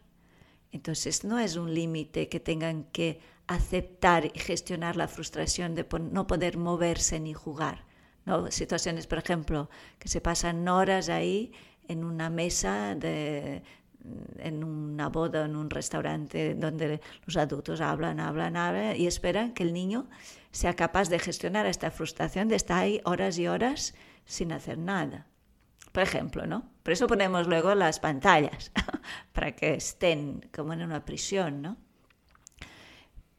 Bien, entonces, por ejemplo, eh, necesitan comer, necesitan beber, necesitan moverse, jugar, necesitan eh, relacionarse, ¿no? Etcétera. Aquí directamente no queremos frustrarlos. Y si les frustramos, no vamos bien porque nuestro papel es atenderlos en sus necesidades vitales. Em, a lo mejor tiene hambre y no le puedes dar de comer inmediatamente, pero lo que buscas es pues que pueda comer lo más pronto posible y le ayudamos a pasar aquel rato de frustración. Si está muy cansado y tienes que esperar a llegar a casa para poder descansar, por ejemplo, hacemos como podemos, pero lo que queremos en realidad no es que gestione, sino atenderlos. Bien. Otra cosa es, por ejemplo, cuando el niño en su propia actividad encuentra dificultades, ¿no? Por ejemplo, un niño que quiere subirse en un lugar y no puede, porque es demasiado alto, por ejemplo, ¿no? o está mm, jugando a, construir algo y, se le caen las piezas y se frustra. Aquí no es papel del adulto irle por la vida mm, eh, solucionándole los problemas. Porque aquí es donde ellos pueden aprender a gestionar la frustración si el adulto es como solidario, ¿no? Pero esto no quiere decir eh, resolverle los problemas. Entonces yo no le tengo que construir algo para que esté tranquilo, pero yo puedo ser empático y conectar con, ¿no? con su frustración, con su dificultad y puedo decir, jolines, qué difícil esto que haces. Entonces, desde la empatía y darle la posibilidad de que él mismo pueda encontrar la vía de gestionar esto. Y luego tenemos otra situación distinta que es cuando directamente es el adulto el que frustra al niño. En algo por ejemplo, lo que decíamos antes, quiere cruzar la calle corriendo y no le dejo. Le frustro yo. Ya no es una necesidad vital, porque moverse sí, pero cruzar esta calle ahora, en este momento, no. Y entonces tengo que poner el límite, provoco yo la frustración. Entonces aquí es lo que intento explicar en el libro, que el adulto si puede ah, observar, si le atiendo en sus necesidades vitales, ¿no? Que pues hago lo dejo claro cuáles son de, relación, las fisiológicas, de juego y movimiento, etc. Eh, en, cuando tengo que poner un límite, aunque sea frustrante para él, puedo estar en paz con esto porque no le hago ningún daño aquí. Tengo dos preguntas, las haré secuencialmente. La primera es, en estas situaciones en las que hay unos límites muy claros que simplemente son, no se pueden transgredir, que a veces pueden ser de vida o muerte, como cruzar una calle, pero a veces es típica situación de vas con tu hijo a una tienda y, el hijo empieza a tocarlo todo y tú le dices no, y él le coge un, un berrinche espectacular. ¿no? Esta situación, si no lo hemos vivido nosotros, lo hemos visto por la calle. ¿Cómo se, cómo se gestiona una situación así? Donde hay una frustración del niño o la niña, pero que... Mm, ¿Cómo lo, cómo lo gestionas? Porque tiene que ser así. Sí, aquí es donde que vemos que hay, hay familias que directamente le dejan hacer para no encontrarse con este berrinche, ¿no? Es como por cansancio, por lo que sea, o por ideología, ¿no? Es que lo más importante que hay en el mundo es lo que quiere hacer mi hijo, ¿no? Entonces le dejo tocar todo y yo tengo gente que tiene tiendas y se encuentran con esto, ¿no? Familias que entras y dicen, madre mía, es que a ver. Bien, entonces aquí es donde hay toda esta manera de, hay maneras de poner el límite que ayuda a que la tensión no suba tanto. Entonces, por ejemplo, si en vez de decir no, lo digo en positivo, etc., es como que pongo el límite igualmente, pero em, le doy mejores condiciones de que el niño pueda gestionar la frustración de no poder hacer lo que quiere hacer. O lo que decías antes de dar una alternativa, ¿no? Yo, por, ejemplo, con mi hija, vale, don, tú cogerás el papel, no sé, ¿no? O el champú. y entonces es la encargada de coger el champú o de, vale, pues vamos a, coger plátanos, pues tú llevas los plátanos, ¿no? Entonces ya focalizas un poco el impulso hacia, hacia una tarea concreta, ¿no? Ya no es un corte tan, tan bestia.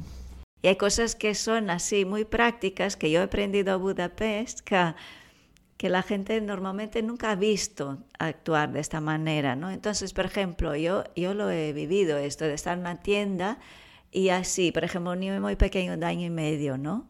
Que va tocando, las, por ejemplo, me acuerdo específicamente, había frutas y estaba, ¿no? Claro, es como súper interesante, lo cojo, lo tiro, lo tal. Y entonces yo me acerqué y, y puse la mano en la fruta que él quería coger. y, le digo, sí, son plátanos. Pero claro, estás ahí, estás, entonces te mira, es que ha entendido el mensaje, ¿no? Es como, son plátanos, están aquí, tienes interés, te digo como se, su nombre, ¿me entiendes? Es como muchas veces con acciones así ya no llegas a... Pero claro que si la mamá está comprando y no puede estar por el niño. Bueno, es, separar. Eh, ¿Cómo lo haces esto si no estás? Este es el tema de la lista. Si yo a un niño de año me le digo, no toques, no toques, no toques, él sigue, porque el impulso, el interés, la investigación, el juego es imparable. ¿no? Además, quieren aprender. Lo toco, me dice algo, le miro, lo vuelvo a tocar, a ver, a ver si lo vuelve a decir. Entonces, donde nos estresamos, nos desgastamos, donde empieza la agresividad, donde hacemos sentir al niño que es inadecuado, el niño no es inadecuado, él hace lo que tiene que hacer, que es jugar, experimentar, explorar, investigar, etcétera, etcétera. Pero en este lugar, de esta manera, no es adecuado. ¿Qué sería lo ideal? Si yo tengo que ir a comprar, tengo poco tiempo y no voy a poder estar disponible, es mucho mejor ir sin el niño, si, es posible. Si voy con el niño, tengo que saber que tendré que estar un poco más disponible porque yo digo que una tienda para un niño pequeño es como una, una, una escuelita Montessori. ¿Por qué lo digo esto? Porque en las escuelitas Montessori el material está todo ahí disponible para que los niños lo puedan tocar, investigar. Claro, una tienda está todo ahí expuesto. Sí, a mí hay una, creo que, yo creo que lo saqué de tu libro específicamente, una técnica que a mí me sirvió mucho con mi, con mi hijo mediano, en un momento que tenía muchas crisis de muchos enfados, que era empatizar con su problema decirle, entiendo que tú estás enfadado porque no te dejo tocar la fruta, ¿no? Y siempre haciendo esto reduje, pero es espectacular, ¿eh? Te lo digo, fue espectacular, fue de un día para otro, de tener unos berrinches increíbles, de no saber dónde, como que no terminaban nunca, a casi desaparecer. Exacto, ¿no? Entonces yo le digo, los plátanos son muy interesantes. Es como que ya aquí cambia todo. Claro. Sí. Realmente todo un arte, ¿no? Porque yo, por ejemplo, ayer le compré un paraguas a mi hija, no, antes de ayer, y no llovía. Y ella quería ir con el paraguas. Claro. claro. que la podía haber dejado, ¿no? Pero decidí que no iba con el paraguas a la escuela. Y entonces, entre mi hijo mayor y yo, que me ayuda un montón, porque también tiene muchas ideas, entramos, vale, entonces ¿cómo le puedes explicar? Le quería ah, enseñar a la maestra, ¿vale? ¿Y cómo se lo puedes explicar? Entonces entramos ya en la imaginación. Vale, ¿y cómo le explicarás cómo es ese paraguas? Ay, pues es lila. Y bueno, ya se fue calmando. y además explicarlo está muy bien, porque así ella se lo puede imaginar y tal, ¿no? Y ya se fue calmando, ¿no? Es decir, como encontrando esos recursos de claro, ah, cómo la acompaño para... Sí, porque ¿qué pasa? Tiene un para... Claro, esto es muy típico, como las botas de agua, ¿no? Las famosas botas de Les agua. hace tanta ilusión. Entonces, para ellos es muy difícil no, no vivir esta ilusión, ¿no? Como... Entonces, si yo... Hasta si yo solo le digo, es que te encanta este paraguas nuevo. Ahí he conectado. Entonces ya no hago subir y le digo, mira, al primer día que llueva, tú irás con él. Oh, y decir, mira, ahora lo dejamos aquí, pero por la tarde saldremos con él. O sea, como dar una vía para que es, porque es bonito que tenga esta ilusión, ¿no? Pero como que se parece que jolines, es hora de irnos. Ahora empezará con el tema del paraguas, ¿no? Ya entremos en esta película de terror de ahora le voy a decir que no, va a ser todo difícil, complicado. Entonces yo ya empiezo yo a subir. Entonces digo, no, hoy no. Entonces ya sube el nivel. Mm, y a la que nos ponemos nerviosos, nerviosas, es, tienen como ese detector, ¿no? Es pum. ¿No? Si yo conecto con su alegría de tener esto, digo, es que te ha encantado. Mira, ¿no sabes lo que me gusta? Verte así tan ilusionada con este paraguas. Entonces ya está. Entonces estamos todos ahí en esta alegría que... Pero bueno, por eso digo que, tiene mucho que ver con esta, poder estar presentes.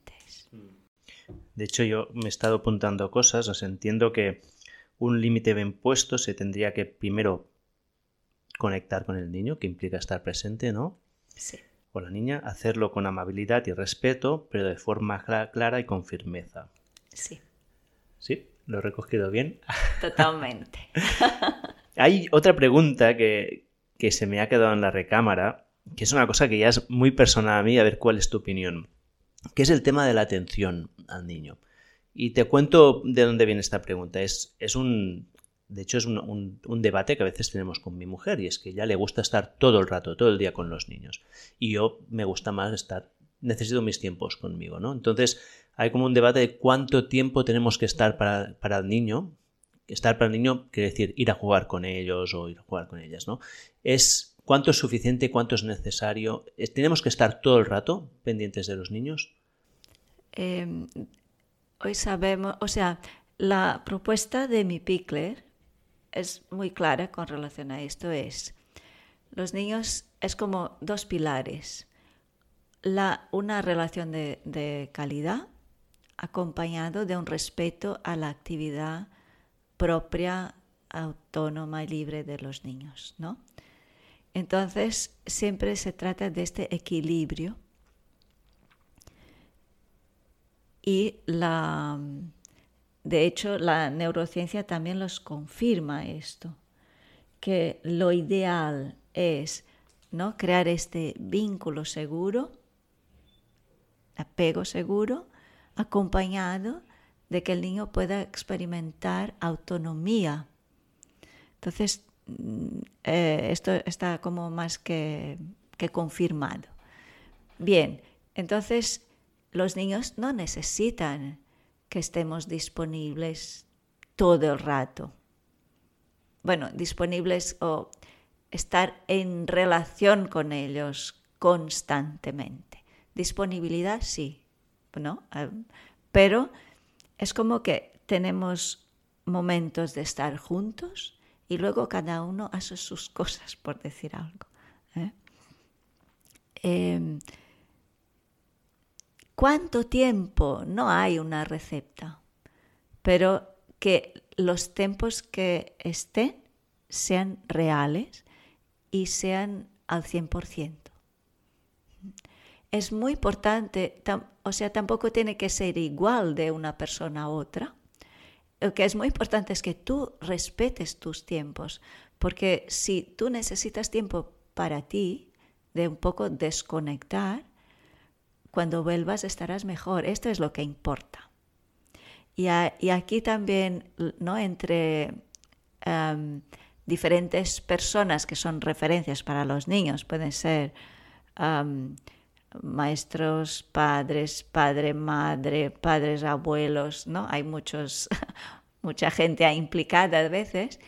Es importante que haya un respeto por los los criterios del otro, porque no tiene todo el mundo que actuar siempre igual, ir siempre a la una, porque somos distintos, ¿no?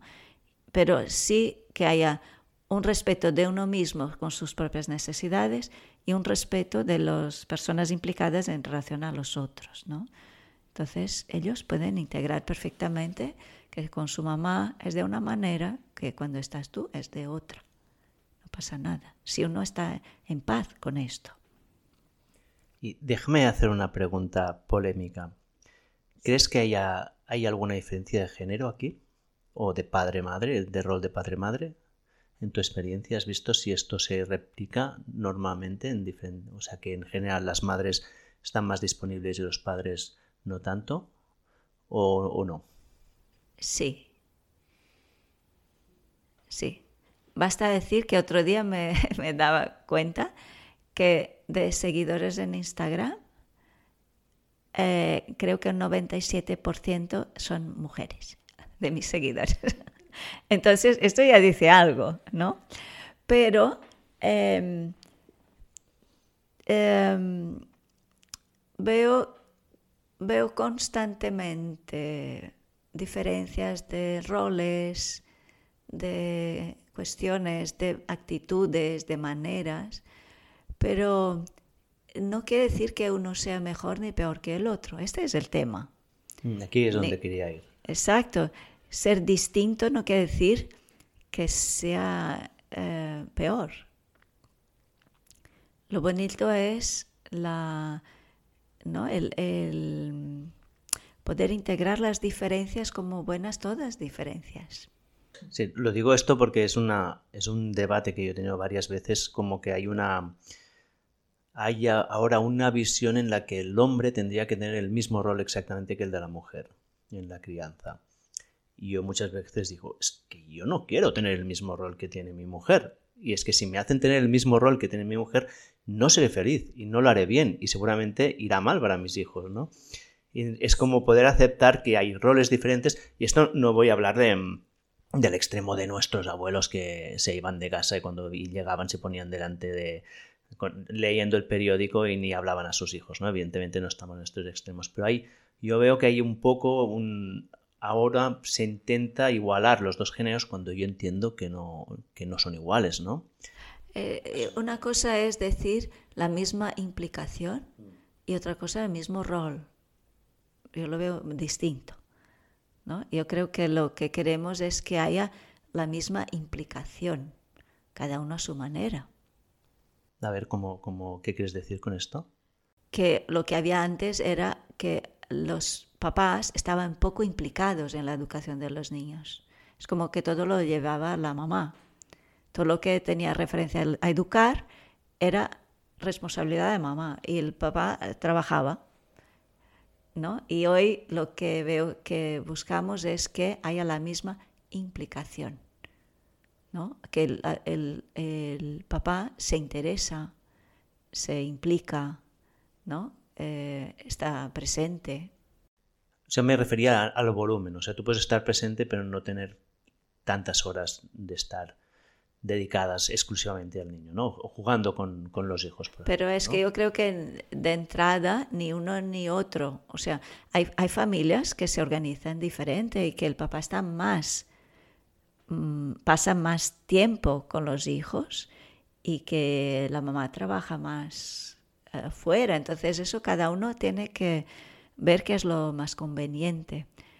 Pero mm, sí, yo diría que lo que buscamos es una implicación más ajustada, ¿no? más equilibrada, pero mm, no quiere decir que actúen igual, ni que tengan exactamente... Por ejemplo, con tema que es este tema ¿no? de los límites, me encuentro mucho que hay, que hay diferencias entre cómo entienden los límites los papás y las mamás, cómo los ponen en práctica, la paciencia que tienen. O, entonces, no podemos esperar que las personas sean iguales unas a las otras. Somos personas todas distintas. Y bueno. Ya, me venía una cosa que de un libro que me estoy leyendo ahora, ¿no? Que venimos, venimos de, una, de un patriarcado que estamos intentando como transformar uh, y nos estamos como huérfanos de referentes masculinos. ¿no? Es como... Mmm, es, para mí es súper importante la figura del padre y la de la madre, ni, más ni menos, pero es cierto que a nivel, ah, no sé, a nivel simbólico, ¿no? Por, o a nivel social, hay unas diferencias.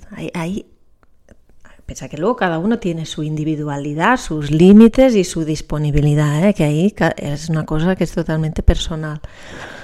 Pero así a grandes rasgos, mm, es como, ostras, es que es verdad, ¿no? Y, falta como, ¿cuál es la figura del padre, ¿no? Mm, ¿Qué aporta? Y a mí me venía una cosa que uno de los temas es... Ah, hacer presente, ¿no? Que esté pues, e, el, padre y el hombre presente a su manera, pero es esa fuerza también del hombre que, igual las mujeres no es más fácil mm, tener más paciencia o más disponibilidad o más escucha en determinadas cosas y, y la figura del hombre a veces es como que ayuda en determinados temas como los límites, por ejemplo.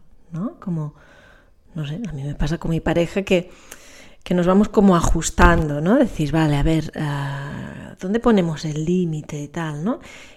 Y, sentir a veces la fuerza con que él pone determinados límites es como, es como balsámico, ¿no? Es decir, qué bien ah, mm, que, pueda poner su manera ¿no? de, hacer y que, y, que no, y que la mujer no se la... Ah, que está bien cuestionar determinadas cosas. ¿eh? Yo pienso que también ahí es como, bueno, si algo no nos parece bien, como madres, que lo podamos decir, y no es un, no es un cuestionamiento a la autoridad, pero sí que está bien ah, como poderse ver, decir, es tu manera y está bien que pongas tu fuerza ahí, ¿no? Y, podernos respetar en, ver las cosas positivas que cada uno aporta. Sí, yo, si es para ser polémica, me encuentro mucho, bastante, porque también la gente que viene ¿no? para consulta y así, si me busca porque ya más o menos ya están en este camino de la educación más desde la conciencia, del respeto, etc.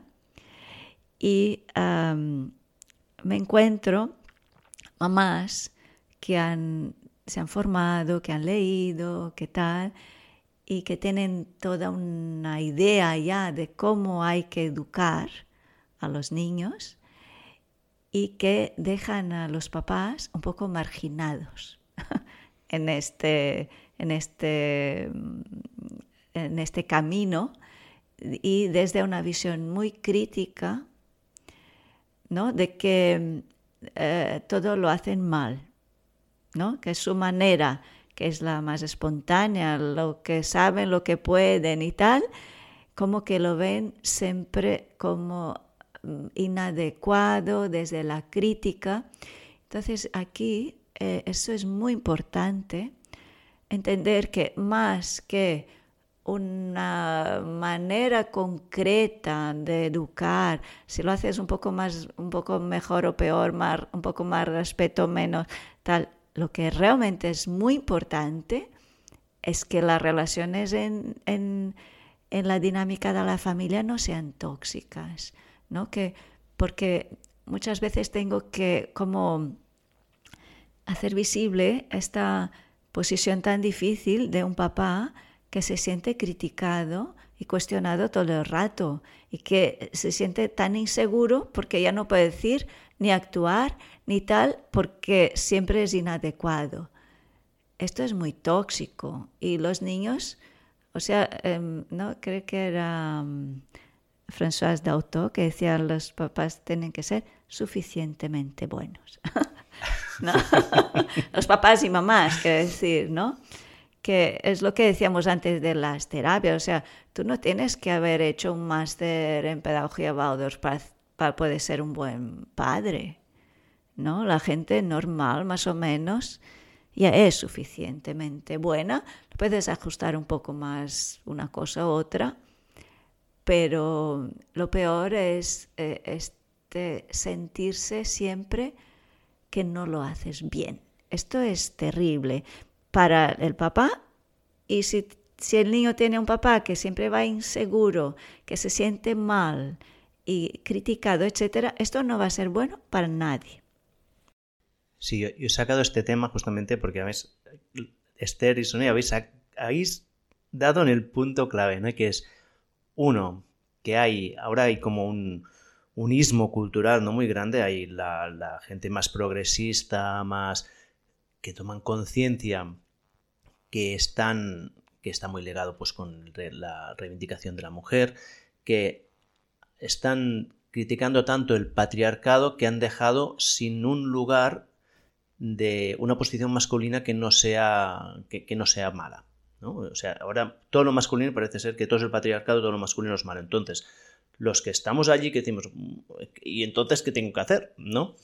Y por otro lado, está esta inseguridad que genera, ¿no? Porque claro, si te han dicho que todo lo que has hecho siempre está tan malo, que lo que los hombres han hecho tan mal, te genera tanta inseguridad que no sabes de dónde actuar. Y ahí es como cómo poder el hombre aproximarse a su sensibilidad, a sus emociones, ¿no? que, es uno de los retos de, muchos hombres que les quedan como más lejos, ¿no? el, conectar con esa sensibilidad. Claro, y lo que es seguro es que si uno se encuentra bien, tranquilo y seguro, va a encontrar mejores maneras de actuar, ¿no? Entonces me encuentro a veces que cuando yo, ¿no?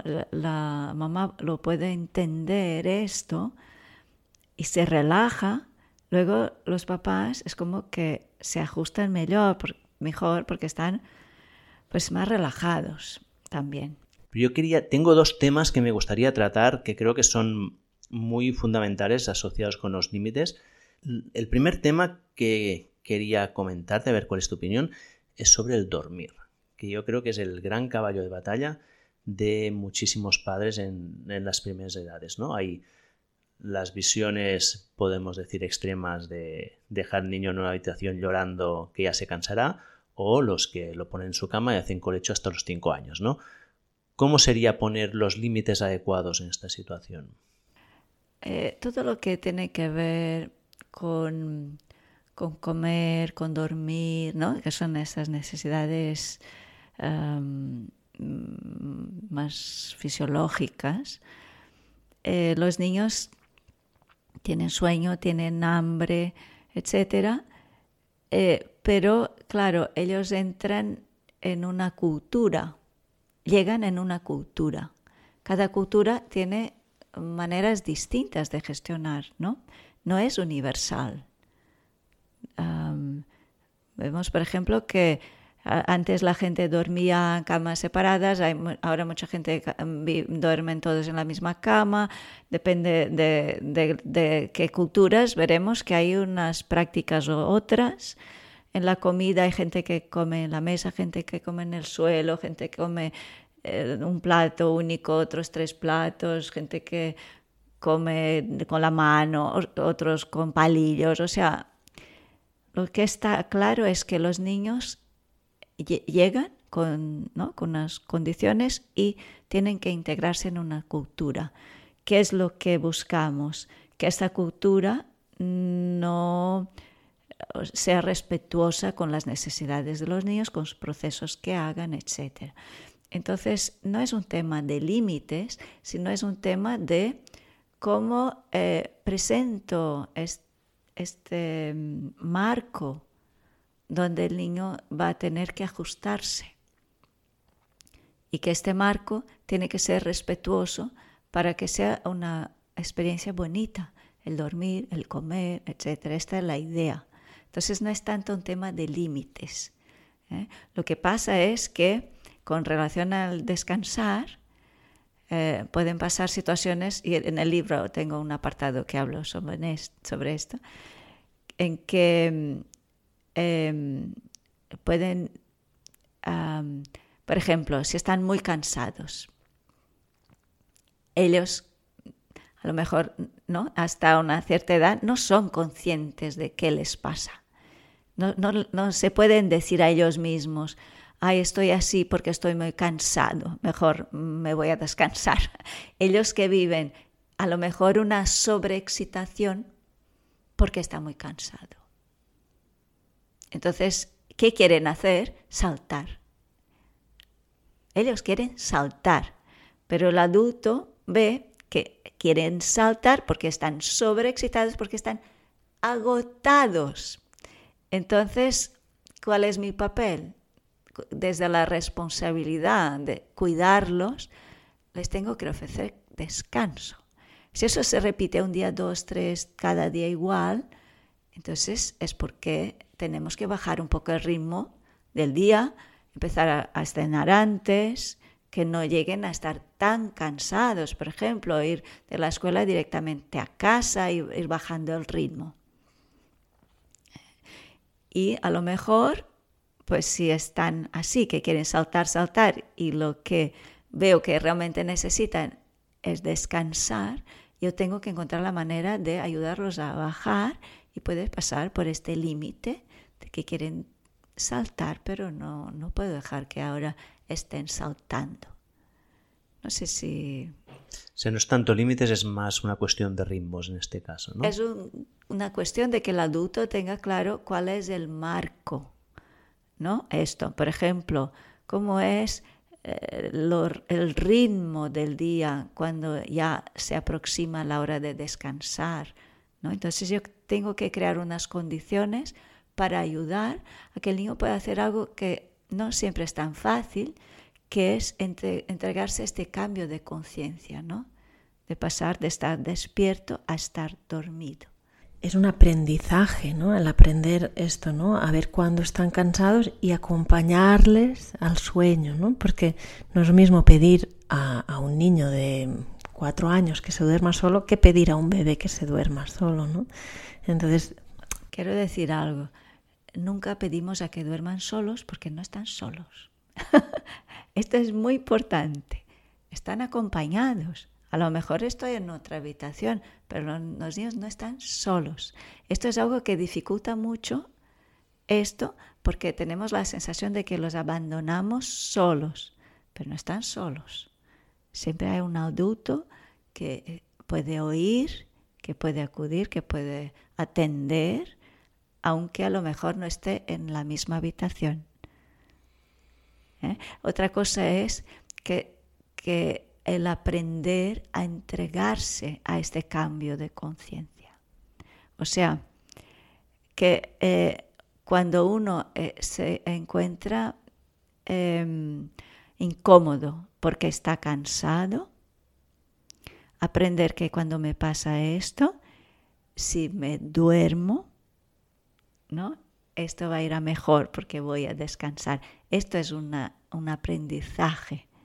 No es en el sentido de educarlos a dormir solos, que tienen que aprender a dormir solos. Lo que tienen que aprender es este reconocer este estado y aprender a confiar que tienen recursos para cerrar los ojos y descansar. No sé si me explico. Mm, sí, pero yo me refería más bien, por ejemplo, ¿no? De la metodología de Stevie. ¿no? Para mí dejar solo es dejar al niño que está llorando, por ejemplo, y no atenderle. Vale, como tú lo decías así, en ese sí, Como vale, vale. Que, que, que, hay una etapa en que se necesita la seguridad del contacto, ¿no? Cuando son bebés es a través del contacto que crean esa, esa seguridad, ¿no? De, vale, está aquí y luego a través de las inteligencias simbólicas y, y todos los demás recursos que, que, van apareciendo, el niño es capaz desde la distancia, vale, mi madre está allí, mi padre está allí, no estoy solo, ¿no? Pero claro, cuando son bebés pequeñitos necesitan, ¿no? Eh, bueno, eh, desde la experiencia de mi Pickler, lo que lo que eh, podemos ver es que los niños, claro, necesitan contacto, pero no necesariamente necesitan ayuda para dormirse. O sea, esto es algo que mm, es una em, manera de, de educar el sueño, por decir algo, que yo puedo dormirlo o yo puedo acompañarlo ¿no? en este proceso, está cansado, a lo mejor le doy de mamar y luego lo acompaño y le hablo y tal, pero ¿quién hace el último gesto de cerrar los ojos? es el mismo niño. Sí, sí, y es una decisión ¿no? también personal. Sí, es como un paso, ¿no? Es el último paso que cuando son los niños mismos el que cierran los ojos y se entregan y no están solos, eso es lo que decir. Lo hacen ellos mismos, pero no están solos. He sacado el tema porque para mí el dormir fue uno de los problemas más graves con mi primer hijo, hasta que me llegó a generar problemas de insomnio. ¿no? Y esto lo he visto ahora en mi hermano pequeño, que tuvo un hijo que tiene ahora un año y medio, y ya estamos el día 3 de marzo grabando esto. Llegaron el día de Reyes, esto hace tres meses, destrozados. Destrozados en el límite de no podían más, porque no les dormían más de una hora y media seguida, llevaban meses así. Están tan desesperados que buscaron una coach del sueño, que les dio unas pautas, que las pautas consistían en, al ir a dormir había como un proceso de vamos a repetir cada día lo mismo, vamos a dar las noches al, peluche, vamos a dar la noche, y ponía al niño a dormir cada día a la misma hora. Lo dejaban en la, su habitación, que se durmiera, le decían siempre la misma palabra, buenas noches. Los primeros días el niño lloraba, ellos volvían a entrar, decían estoy aquí, no te preocupes, salían. En una semana les dormía 13 horas seguidas. O sea, cambiar el ritmo pasó de un niño que dormía hora y media a 13 horas seguidas. Y simplemente fue poner unos ritmos muy claros, indicarle al niño que siempre eran el mismo, el mismo patrón y dejaban el niño a dormir él solo, ¿no? Solo no. Solo no, en la habitación. ¿Qué edad tiene? Año y medio. Año y medio. Y les duerme 13 horas seguidas. Ahora, lo que les pasa ahora es que a las 6 de la tarde tienen que terminar su vida en todos sitios porque saben que a las 6 y media empieza su ritual. Pero son felices como no, no lo habían sido en, en mucho tiempo porque pueden dormir y claro, pueden estar presente con el niño y, la relación suya de pareja y con el niño ha mejorado muchísimo, claro. Sí, esto es muy complejo. No hay una fórmula única que sirva para todos, pero lo que está claro es que los niños necesitan papás que estén enteros. Y si no duermes, no duermes, no duermes y estás fatal porque no duermes, esto eh, tiene un precio muy elevado para, todos y para los niños también. Muy bien, pues si os parece, podemos hacer un salto de los límites hacia la libertad, porque ya llevamos mucho tiempo hablando de límites y me gustaría saber, ah, primero de todo, por qué el título, ¿no? ¿Por qué el arte de dar libertad? ¿Y qué, cuál fue tu razonamiento para después de escribir un, libro sobre límites hayas ido al, al otro lado, ¿no? Sí, porque es lo que decía antes, siempre había dicho, vale, límite sí, pero no es lo único, ¿no? y entonces empecé por límites porque pensaba que era como lo más urgente, y, pero me faltaba algo, faltaba la otra parte, ¿no?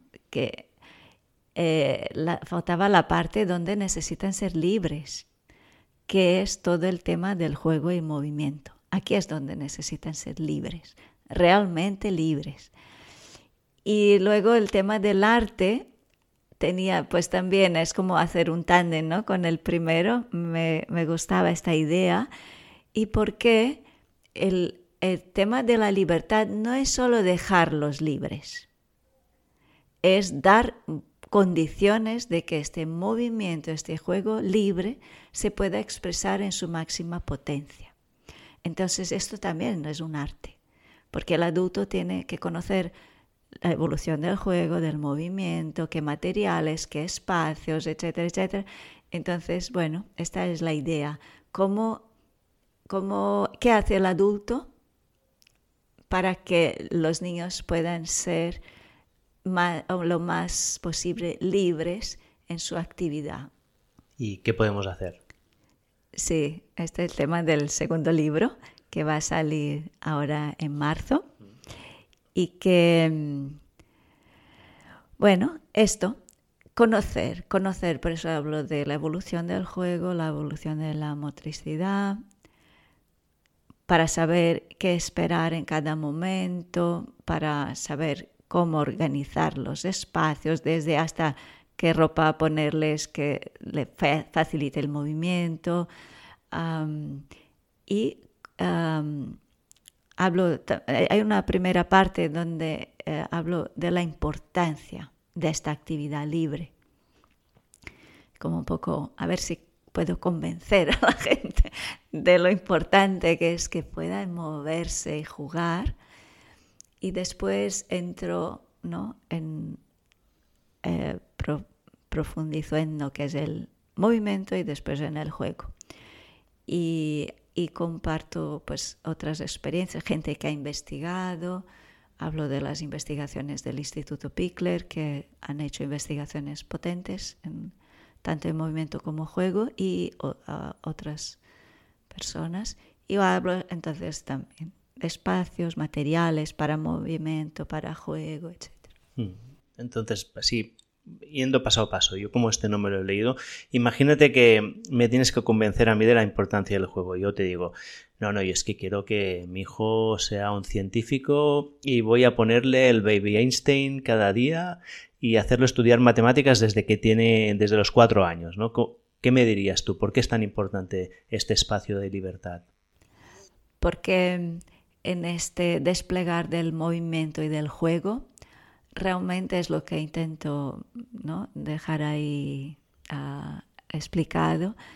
Se, hay un desplegar de, de, un gran potencial que llevan los niños ya dentro y que re, realmente les, les dan la garantía de poder desarrollar todo lo que necesitan para luego ser lo que tienen que ser, lo que quieran ser ingenieros, artistas, profesores, mm, eh, jardineros, lo que sea. Porque realmente em, es como maravilloso como en el moverse, en el jugar, se crean todas las, bueno, la relación, que decíamos, ¿no? La relación. Una vez entiendo, necesitan una relación de calidad, presencia, límites, respeto, una atención a lo que es lo fisiológico, ¿no? Claro, estén bien alimentados, que puedan descansar, etcétera, etcétera. Pero entonces, mucha libertad para desplegar todo este potencial que les va a permitir desarrollar todas las bases para todo, para aprendizaje escolar, para... Eh, hay un gran desconocimiento de esto, de que la misma actividad libre y espontánea de los niños durante los primeros años hasta los 6, 7 em, es la base para todo lo otro. Mm, yo lo que me he dado cuenta con mis hijos y mi hija es que cuando tienen el espacio libre, nosotros tenemos suerte porque tenemos un espacio que vamos a ver de vez en cuando donde tienen absoluta libertad para correr sin ningún problema, están al aire libre y observándolos veo que allí les sale una curiosidad que exploran muchísimas cosas que, que van desde desde jugar con bastones y la psicomotricidad que esto implica, pero también de buscar cositas pequeñitas, de contar, de, o sea que ya están desarrollando muchísimas de estas habilidades que he puesto el ejemplo del baby Einstein para ir al extremo ¿no? de esto. No, mi hijo tiene que ser, o mi hija tiene que ser un coco, tiene que aprender integrales a los seis años, ¿no? Y es como no, en realidad yo lo que he observado es que desde este juego ya hay muchas habilidades que son las que van a necesitan desarrollar, ¿no? No sé si es así o no.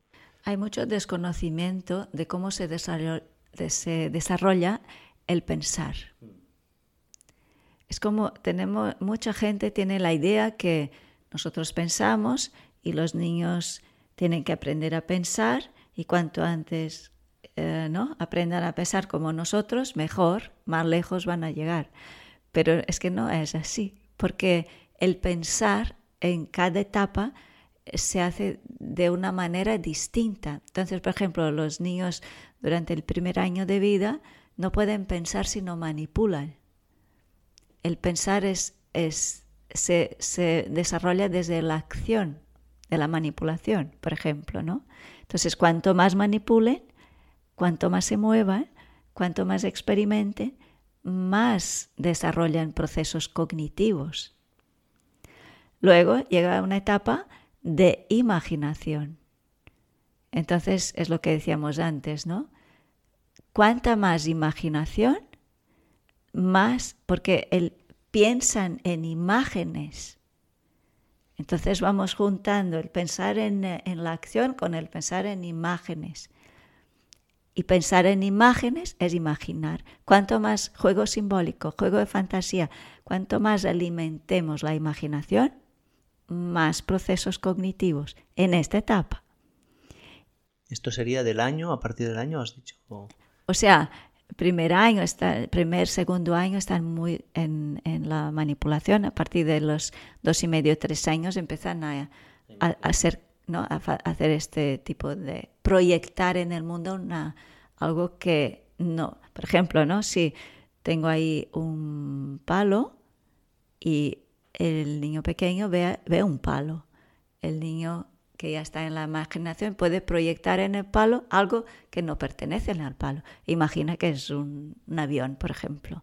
Eh, no es un avión, es un palo, pero él proyecta ahí. Entonces, ¿esto qué es? Trabajo de imaginación. Entonces, esta es la base para el pensamiento concreto, pensamiento abstracto, etc. Antes han tenido que poder imaginar. Y luego la fantasía es como poner esta capacidad de imaginar ahí a servicio de las fuerzas de fantasía que hacen que este imaginar sea plástico, creativo, etcétera, etcétera. Entonces, esa es la base, no es otra. No, si yo impido el imaginar y empiezo con otro tipo de actividad, en realidad estoy perjudicando el desarrollo cognitivo. No sé si me entiendes. Entonces, hay mucho desconocimiento de esto. Que quiero que llegue muy lejos. Primero moverse, luego jugar libre. Después a la etapa de la escuela, otra cosa. Etapa de la escuela es a partir de los 6, 7. A partir de los 7, 6, 7 años. No quiere decir que no puedan ir a, a un espacio educativo, pero que no debería ser escolar en este sentido de trabajar contenidos escolares Um, antes de que realmente estén maduros y antes de que todo lo otro haya tenido oportunidad de desarrollarse de manera um, espléndida. Y además, si después de la escuela les llenamos las tardes de extraescolares, pues ya, ¿dónde queda el juego, no? Esto yo lo, lo ibas diciendo y estaba pensando de nuevo en mis hijos y ahora me viene a la mente que mi hija ahora es llegar a casa, abrir el baúl de, los disfraces y cada día es un personaje distinto. Un día es un perrito, otro día es una princesa, otro día es una mariposa. Y mi hijo de seis años, durante bastante tiempo, ha sido un, guepardo. Él era un, guepardo y era un guepardo. Él. se personificaba a sí mismo como un animal. Y ahora ha empezado ya a dibujar y a poner, ahora seis años, hace unos meses, a dibujar y a poner en, en, dibujo toda esta imaginación que tenía, ¿no? Y correspondía mucho con lo que tú estabas comentando, ¿no? Claro, pero entendemos que, ah, mira, es que lo hace luego para descansar, ¿no? Es como, ah, mucha gente lo vive así, van a la escuela a trabajar, a hacer algo productivo y luego, claro, necesitan ratitos para jugar como un descanso. Entonces, esta es otra imagen completamente distinta. Es, no, no, no. Esto no es un paréntesis, ni una pausa, ni un descanso. Es su debería ser su trabajo principal, porque ahí es donde trabajan todo lo que es más esencial. Entonces, espero que, mm, bueno, que este libro pueda cambiar esta imagen y permitir, porque, por ejemplo, en las escuelas Waldorf, ¿no? en los jardines Waldorf, eh, los niños juegan y se mueven prácticamente, hacen ¿no?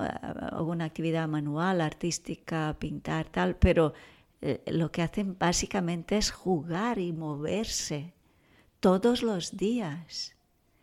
Y cuando llegan al momento de ir a la primaria, están, no les falta nada. No enseñan a escribir, ni leer, ni matemáticas antes de primer de primaria y llegan perfectamente en condiciones. Y esto en la historia de la, de la humanidad ha sido así hace muy poco tiempo. Los grandes genios no han ido a la guardería ni a la escuela infantil. Eh, ¿No? Jugaban. Y entonces, bueno, a ver, ¿qué tal? Será el, cómo lo acogerán la gente este segundo libro. Sí, habrás dicho una cosa que me ha hecho recordar un, un estudio que, que leí hace mucho tiempo, que era un estudio de economía donde miraban productividad de gente adulta. Y lo que veían es que el, factor más importante que explicaba el éxito de una persona de adulto, éxito en el sentido amplio de la palabra, ¿eh? no, solo dinero, puede ser cualquier, de conseguir sus objetivos vitales, era si habían estado bien atendidos y habían tenido espacios durante la etapa infantil. Y si eso no se había cumplido, era igual lo que hicieras de mayor, que ya no se podía corregir, porque había todo de unos, una, la base no estaba bien puesta y es una base que se tiene que hacer en esa etapa y es así, ¿no? Y no, no se puede hacer en ningún otro momento, desde relaciones sociales, la capacidad, había varios factores que me acuerdo uno de las relaciones sociales, ¿no? La capacidad, que esto ligaríamos un poco con lo del bullying, la capacidad de gestionar las relaciones, de, gestionar su propia rabia, la capacidad de trabajo, de, persistencia. Había todo de elementos que si no se habían desarrollado en esa primera etapa infantil, era muy difícil corregirlo ya. Sí, ahora lo has dicho, por ejemplo, ser persistente, ¿no? Es algo que lo hacen de manera natural en su, propia actividad, cuando tienen interés por algo, tienen una voluntad y una capacidad de, ¿no? de persistir. Y, y, es muy distinto cuando lo haces porque tienes un interés y te permiten esta experiencia de perseguir un objetivo, tienes un plan, lo llevas a la práctica, esto te da una satisfacción. Entonces es como todo un generar ahí una rueda en positivo que claro, te va a servir para toda la vida luego. Claro, en contraposición de imponerle tú un tipo de trabajo que a lo mejor no es su momento y que evidentemente no, no prestan atención, ¿no? Le pones a un niño de 5 años a hacer cosas que no son que no es su momento y están constantemente despestándose, ¿no? Sí, y luego lo acaban, ¿no? Muchos lo hacen porque quieren atender al adulto, pero es como en sacrificio de, todo lo otro. Em, bueno. y, el, y la importancia de conectar con su propio valor, con sus capacidades, ¿no? Que, que para mí, yo que lo llevo a tema de, los impulsos instintivos, ¿no? que es cuando se desarrolla la autonomía, sentir ¿no? que, eres capaz, que eres válido, que puedes hacer cosas, ¿no? y, tiene que ver con, con este espacio. Y que lo que vive en ti y que quiere expresarse no es inadecuado, ¿no? porque, por ejemplo, con relación al movimiento, hay como mm, una falta de comprensión de la importancia del movimiento. Es como que eh, casi llegamos a pensar que, cuando los niños se mueven es algo eh, erróneo, inadecuado y que hay que corregir, que estén quietos, ¿no? Entonces el niño que necesita moverse y tiene que aprender a siempre estar quieto, quieto, quieto, es como que lo que vive en él no sirve, es inadecuado, es erróneo y que tiene que ser distinto. Entonces eh, genera mucha desconexión con uno mismo y, y mucha insatisfacción, etcétera. Además que esto, que no, no da los resultados que nos gustaría. Hay un libro que ha salido de una persona que se llama Nazaret Castellano, no sé si conocéis, que es súper interesante que se llama Neurociencia del Cuerpo. Y ella investiga cómo el cuerpo afecta la mente y lo emocional. ¿no? Que siempre se ha hablado de lo otro, de cómo la mente afecta al cuerpo, pero es que el cuerpo constantemente está afectando desde el movimiento, la digestión, la respiración, la postura. Es impresionante y hay muchos estudios ahora se están haciendo en este sentido. Mm, tuve una conversación con un terapeuta que trabaja con la respiración, que él hablaba del concepto de la, en lugar del psicosomático, del somato psíquico, o sea, cómo lo que haces en el cuerpo afecta directamente cómo piensas, ¿no? Exacto, es que hay un estudio que lo describe ella, es que quedó evidente que, por ejemplo, la postura de la, de la espalda, si uno trabaja corvado, tiene menos memoria de lo que ha estado leyendo, que uno se trabaja con la, con la espalda mm, derecha bien puesta. O sea, cosas increíbles. Muy bien, o sea, podríamos decir entonces que desarrollar bien el juego en la etapa infantil es lo que les dará todas las herramientas y los fundamentos para luego en la vida poder progresar ¿no? de forma adecuada o serían es, la herramienta principal para sentar las bases bien, ¿no? Bueno, sumado a una buena relación, la relación con los padres. nunca hay que serlo, nunca olvidarlo, pero em, sí, o sea, comprender y confiar en lo que es el desplegar de una actividad propia y autónoma del niño, que en este sentido ellos son los que saben qué hacer, cómo hacer y cuándo hacer. Y puede ser movimiento, juego, las dos cosas, porque se habla mucho de juego y no, sé, no, no recordamos el tema del moverse, que también es muy importante. Y ahí lo desarrollo bastante. Muy bien, entonces digamos que volviendo a ese rol, ¿no? Me has convencido ¿Qué tengo que hacer? ¿Qué tengo que hacer yo? ¿Cómo creo las situaciones adecuadas para propiciar este, este juego con el niño o la niña? Vale, esto te lo dejo ahí para que lo veas en el libro. Muy bien. Porque sería muy largo, la verdad. Pero está, eh, eh, lo desarrollo bastante en los detalles. Vale, fantástico. Pondré el enlace al libro en las notas del podcast para quien esté interesado. Tú antes léelo, a ver qué te parece. Me, lo leeré. Aún no he tenido la oportunidad. ¿eh? Si, si, hubiera podido leerlo ya. No está todavía, pero va a salir ya dentro de tres días. Sí, esto Cuando, cuando salga este podcast ya, ya, estará. publicado. Sí. Y de hecho sé también, me han llegado fuentes de que ya ha, habido una preventa espectacular del libro, que ya en, en el periodo de preventa ya se han vendido muchísimas, ¿no? Sí. O sea que ya se augura. El éxito está asegurado. Se augura un éxito por segunda vez. Sí. Hay cosas, ¿no? Que, que son un poco. Bueno, un poco distintas de lo que se suele. de cómo se suele entender. Tengo mucha curiosidad a ver la gente que cómo, cómo lo verá. Muy bien, pues Sonia, me gusta terminar las entrevistas con una pregunta final, que es si crees que hay algo que tendría que haberte preguntado que no he hecho.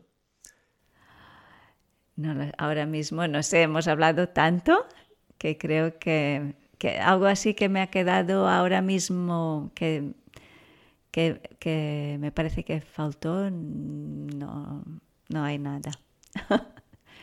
Bueno, pues fantástico. Entonces, a Esther, Sonia, muchísimas gracias. Gracias a vosotros. Gracias a los dos.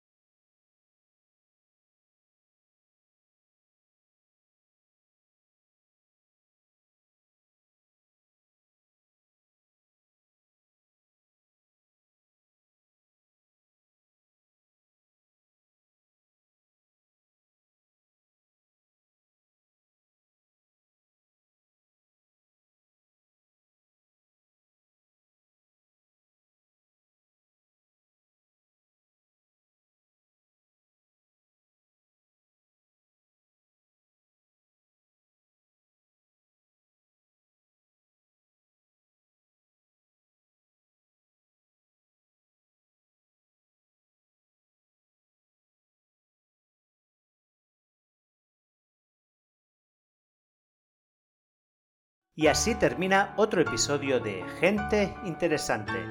Pero antes de que te vayas, quiero comentarte una cosa. 3, 2, 1 y es viernes. ¿Te gustaría recibir un correo muy corto cada viernes con cosas divertidas e interesantes que he aprendido esta semana? En 321 comparto reflexiones, vídeos, libros, artículos, gadgets o cualquier otra cosa esotérica que he descubierto o que mis amigos o invitados en el podcast me han recomendado y que creo puede traerte bienestar o felicidad. Más de 70.000 personas ya están suscritas, es fácil apuntarte y también darte de baja. Si quieres unirte a esta comunidad, ve a oriolroda.com y deja tu correo. También puedes seguirme en redes sociales buscando Oriol Roda. Y con esto termino. Nos vemos dentro de dos semanas. Mientras tanto, cuídate.